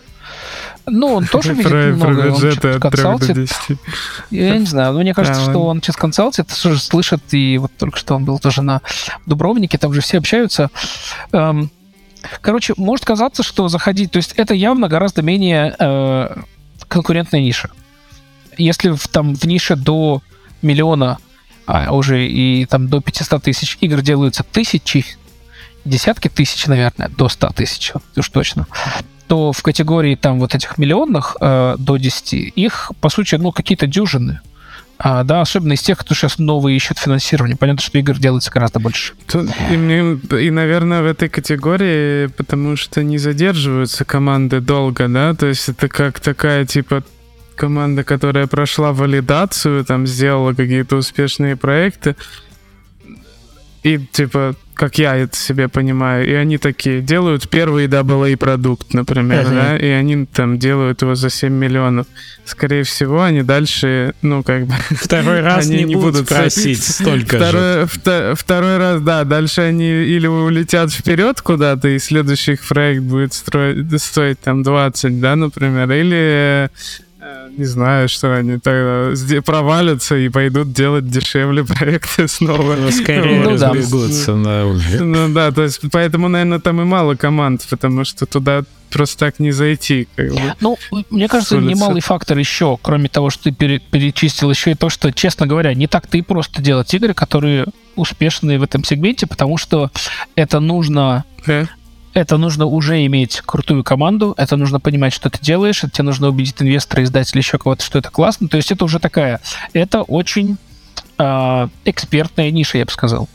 Да, то есть там вот прям совсем новичков там немного, но при этом там не супер тесно. И ты можешь в этом сегменте сделать... Вот ты только что говорил про э, час назад, э, Жень, про то, что сегмент стратегий, он достаточно... Э, он сейчас перенасыщается, и, кстати, я думаю, что это не проблема, и эта ниша я не вижу причин, почему она будет падать, поэтому я по-прежнему в нее верю. Ну, почему до, до, до сих пор успешно выходит, кстати. все, все нормально. Да-да, если ты не облажался, просто много. по крайней мере, ты, не, ты, ты отобьешься. Это вообще хорошая ниша стать... Если кто-то делает сейчас какой-то что-то в этой нише, вот этих системных сетибилдерных игр, там какие-то дизайнеры, художники, разработчики, ищут, что им вообще дальше делать, давайте, вот пусть они мне напишут, я с удовольствием пообщаюсь. Просто даже пообщаться, чтобы познакомиться и знать, кто в этой нише работает, а может, чем-то и помогу. И, в общем, я, мой сейчас вот следующий челлендж, это будет искать таланты в этой нише и что-то с ними засетапить новое по, по, по студии. Эм, так вот, эм, Допустим, у тебя есть команда, которая уже сделала что-то в этой нише, но недорогое, но уже какой-то получил минимальный успех. Следующая хорошая идея — сделать что-то, что будет стоить в этой нише там около 5 миллионов. То есть тот же самый вот э, игра, про которую я вам рассказывал, Desynct, да, которая... Я не буду говорить бюджет, mm-hmm. э, да, но она сделана... Она выглядит как игра за 3-4 миллиона. А, сделана она при этом дешевле. А, но она выглядит круто. То есть она, у нее там тоже еще надо посмотреть, как она реально зайдет, но будущее в целом хорошее, да, или, например, взять э, еще один хороший кейс, правда, тоже это разработчики известные и очень опытные, Crate Entertainment, которые запустили этот э, свой э, Farthest Frontier, называется игра, по сути, такой тоже такой очень добротный city-builder, такой Colony Sim. А, а что-то было, сейчас, погоди. Farthest там... как, как самый дальний Frontier. Очень много я туда залил времени, классная игра. И, в общем, похоже, потому что такой и, там и Banished, и даже есть там отсылки. Я, проиграв в нее часов 60, я понял, что она мне больше всего напоминает такую старую игру uh, Knights and Merchants. А, Ай, да, «Война и мир» была от 1С в переводе. Да-да-да, ага. просто очень круто. Но ты это понимаешь реально спустя вот те самые несколько десятков часов. Так вот, тоже это а игра, а которая, я думаю, что бюджет чего? был в пределах. А, вот пример высокобюджетного да. сетибилдера. Выглядит и, отлично, да. Да, и вот это сейчас... Да, выглядит так, что такое не сделаешь там, типа, за 500. Вообще никак. Это прям точно, да. И, и вот во всех нишах, если взять там, не знаю, какие-то э, хорроры, какие-то ну вот все системное, не только стратегии, да, а не только сетибилдеры в смысле. Что еще? Ну, вот все, что сейчас мы шутили с вами про экстракт игры, э, да, э, тоже, по сути, у тебя есть шанс в этой нише в такой от 5 до 10 миллионов сделать что-то, что будет прям очень-очень э, выделяться, и на этом просто выглядит для игрока как достаточно, достаточно ценность, чтобы попробовать, несмотря на загруженный очень э, рынок перенасыщенный. Потому что, в конце концов, перенасыщенный рынок, что ты можешь делать? Ты можешь выделяться качеством, необычностью, чем-то еще. И uh-huh. я знаю примеры, когда игры, которые выглядят на, типа, на бюджет 5 миллионов делались команды из трех человек за 500 тысяч, но это же это очень уникальная история. Если тебе повезло такой найти, или ты такой разработчик, классно, но, в общем, это такая не, неповторяемая вещь. Очень такая, чисто вот для этих конкретных людей этот конкретный случай сработал. Mm-hmm. Ну, еще посмотрим, как на, на самом деле искусственный интеллект поменяет, демократизирует разработку дальше. Да, блин, вы, ты все и, заканч... и начинаешь и заканчиваешь искусственным Слушай, это тренд 23 -го года, который от нас, и мы от него никуда не денемся. Так что, извините, а но это сильное влияние окажет на все. Аналогия, которую я хочу Мне кажется, положить. скоро, скоро все устанут от этих нейросетей, уже скажут, да хорош уже, И начнется восстание против Вот сетей. я уже начал. Я хочу положить в ваши головы такую э, аналогию вы как раз то поколение, и я, где мы застали и вот эти телефоны, которые э, я в ТикТок недавно видел, э, где Дети пытаются девочка понять, рассказывает, как набирать. Где девочка рассказывает своим фолловерам, что она недавно узнала, что было такое понятие, как телефон, который типа семейный, и он дома, и он как бы, если никого дома нет, он просто звенит, а вообще он типа на всех. И, и, и там ТикТок смешной тем, что она это рассказывает, потом кат на чувака, который вот наш возраст, и он говорит, она рассказывает про Landline, она рассказывает, и он такой просто в ужасе, она реально рассказывает, что такое. Короче, вы это все застали. И вы застали потом, помните мобильный, э, в смысле модемный интернет? Когда Вивисекция вот эти звуки, да, вот. вот это все попищало, и у тебя есть интернет, может быть, по карточке на час, который стоит тебе, блин, как, короче... Ночью дешевле, ночью. Да. И помните скорость? Типа, я, я учил когда-то английский по сериалу «Друзья», и я помню, что одна серия 60 мегабайт который я пиратил, потому что не было никаких Netflix, не было ничего, э, качалась одну ночь. Нормально. 60 мегабайт. Да. А недавно э, я посмотрел, ну, короче, сейчас типичная скорость, насколько там по, по, по гигабит и так далее. Так вот, моя аналогия, внимание, драмролл. Мы с вами видели, как интернет пришел из вот этого модемного говна на фиксированном телефоне, на онлайне. Сейчас у тебя в айфоне скорость просто, блин, ну, какие-то дичь какие скорости. И вот представьте себе, что такой же путь сейчас на наших глазах, сейчас аишник находится в состоянии, где вот тогда был модемный интернет. Uh-huh.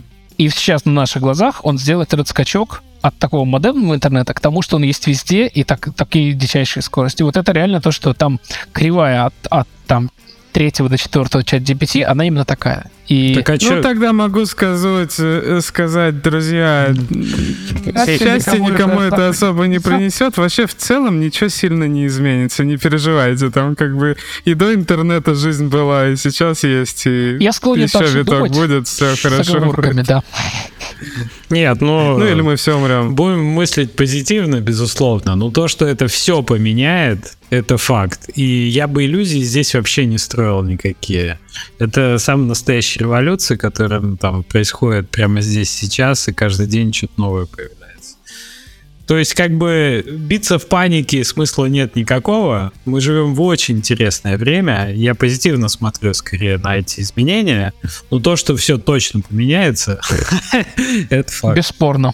Бесспорно. Блин, я, я, я считаю, надо. Я с теми техасцами, которые э, из ружья сбивали дроны в Америке. Я, из их часа. Я поэтому и делаю игры про, постапокалипсис. Мне весь ваш прогресс вообще не нужен. А у тебя можно... Я не играл в темке, а было или нет? И у тебя можно дрон сбивать? А, не, сбивать не, но там есть дроны, да. Дроны я помню, что они есть. Да, что они есть, я помню, но их никто не сбивает, а вдруг у тебя там появятся не тоже сбивает, эти, да. эти мы не Ребята. будем тебя мучить дальше тем, что делать там после 10 миллионов и так далее. Если вы там, ребят, то вы уже знаете, вам подкасты наш не очень ну, кстати, помогут. Там они эм, другие подкасты, наверное, еще один, слушают. Я просто закончу на такой, типа, если мы расходим скоро. Э, еще один момент, про который я сказал. Есть же еще платформы. Uh-huh. Есть Sony, есть э, Microsoft, а вот есть с, Netflix. с каких бюджетов они начинают э, вообще с командами общаться? Там я же бы тоже сказал, есть какая-то... Типа с 5-10, то есть 10 плюс. Обычно, mm наверное, так, да. То есть там... Э, но понятно, что к ним надо заходить либо с какой-то ветеранской командой, э, либо с чем-то, что у тебя прям уже есть какой-то большой успех за плечами. Просто а у них такой размер, что с командой меньше им общаться тяжело, и вы просто не совпадаете по ну, по, по амбициям, по процессам, по всему. Это тяжело. То есть там нормальная сделка с платформой может длиться год, ты не можешь и то вообще... Ну, антимонопольные да. регуляторы, так сказать, да, не, да, да. не облегчают жизнь в этом смысле. Это правда. Ну, слушай, это большой диапазон э, от 80 миллиардов там, до 10 миллионов. Там очень много чего может происходить. Все верно. Так что, конечно, это сильно зависит от каждого кейса конкретно. Ребята, делайте хорошие игры, используйте нейросети. А OpenAI вышел вчера, по-моему, анонсирован был часовой, часовой бесплатный семинар по промптингу. Присмотритесь за то, что может Леша, сделать Леша уже специально меня троллит, я понял. Андрей, спасибо, что пришел. Я очень рад, что у нас подкаст все-таки состоялся. Было Думаю, приятно с вами было поговорить. Это сделать. Да. Очень да. интересно и очень злободневно. Да, спасибо, Андрей, за твою экспертизу. И, в общем, желаем тебе большого успеха с твоими новыми начинаниями, с фондом и со всеми многочисленными активностями, которые ты себе запланировал после отдыха. Все так. Спасибо вам большое. Да, присоединяюсь. Эм, да, был рад пообщаться, как всегда. Э, хороших выходных. Да, и, и тебе. все такое. Друзья, ждем вас в комментариях э, на YouTube и в телеге. Оставляйте вопросы Андрею. Возможно, Андрей придет и в комментариях поотвечает на что-то. Э, про ваш конкретный кейс, диапазон и так далее. Контакт Андрей твои где-то можно найти? Вот люди захотят 3 э, миллиона получить от где Да, легче всего открыть LinkedIn, который в последнее время превратился в отличную сеть, очень удобную для, для работы. Поэтому ага. LinkedIn проще всего, и там дальше есть все контакты. Окей. А с вами мы услышимся в ближайшее время. Не говорю, когда Женя не дает мне таких э, прогнозов делать, но у нас э, по-прежнему очень интересные гости. Все только начинается. Приходите и скоро у нас будет выпуск только с Женей вдвоем, вообще без гостей. Так что stay tuned, что, как говорят обсудите, у нас... Обсудите AI будущее. Не, я, я, кстати, да, выпуск, выпуск под вопросом теперь. Я что-то не хочу вдвоем с Лешей разговаривать. С какого калибра выбираете, значит, э, огнестрельное оружие для того, чтобы сбивать дронов? Вот Женя нам все расскажет. Все, все свои лудицкие шутки про, так сказать, наступление новых технологий. Не, ну самое интересное, что у вас такая динамика, что один то, другой другой. Это ж э, было бы скучно, если вы такие оба за... за и расходимся. Мы все погибнем мы расходимся. Да-да-да. Нет, классно. Да. По законам жанра. Да. Ровно 2 часа 30 минут. Андрей, спасибо огромное. Всем пока-пока. Услышимся. Да. Спасибо. Счастливо. Да, всем пока.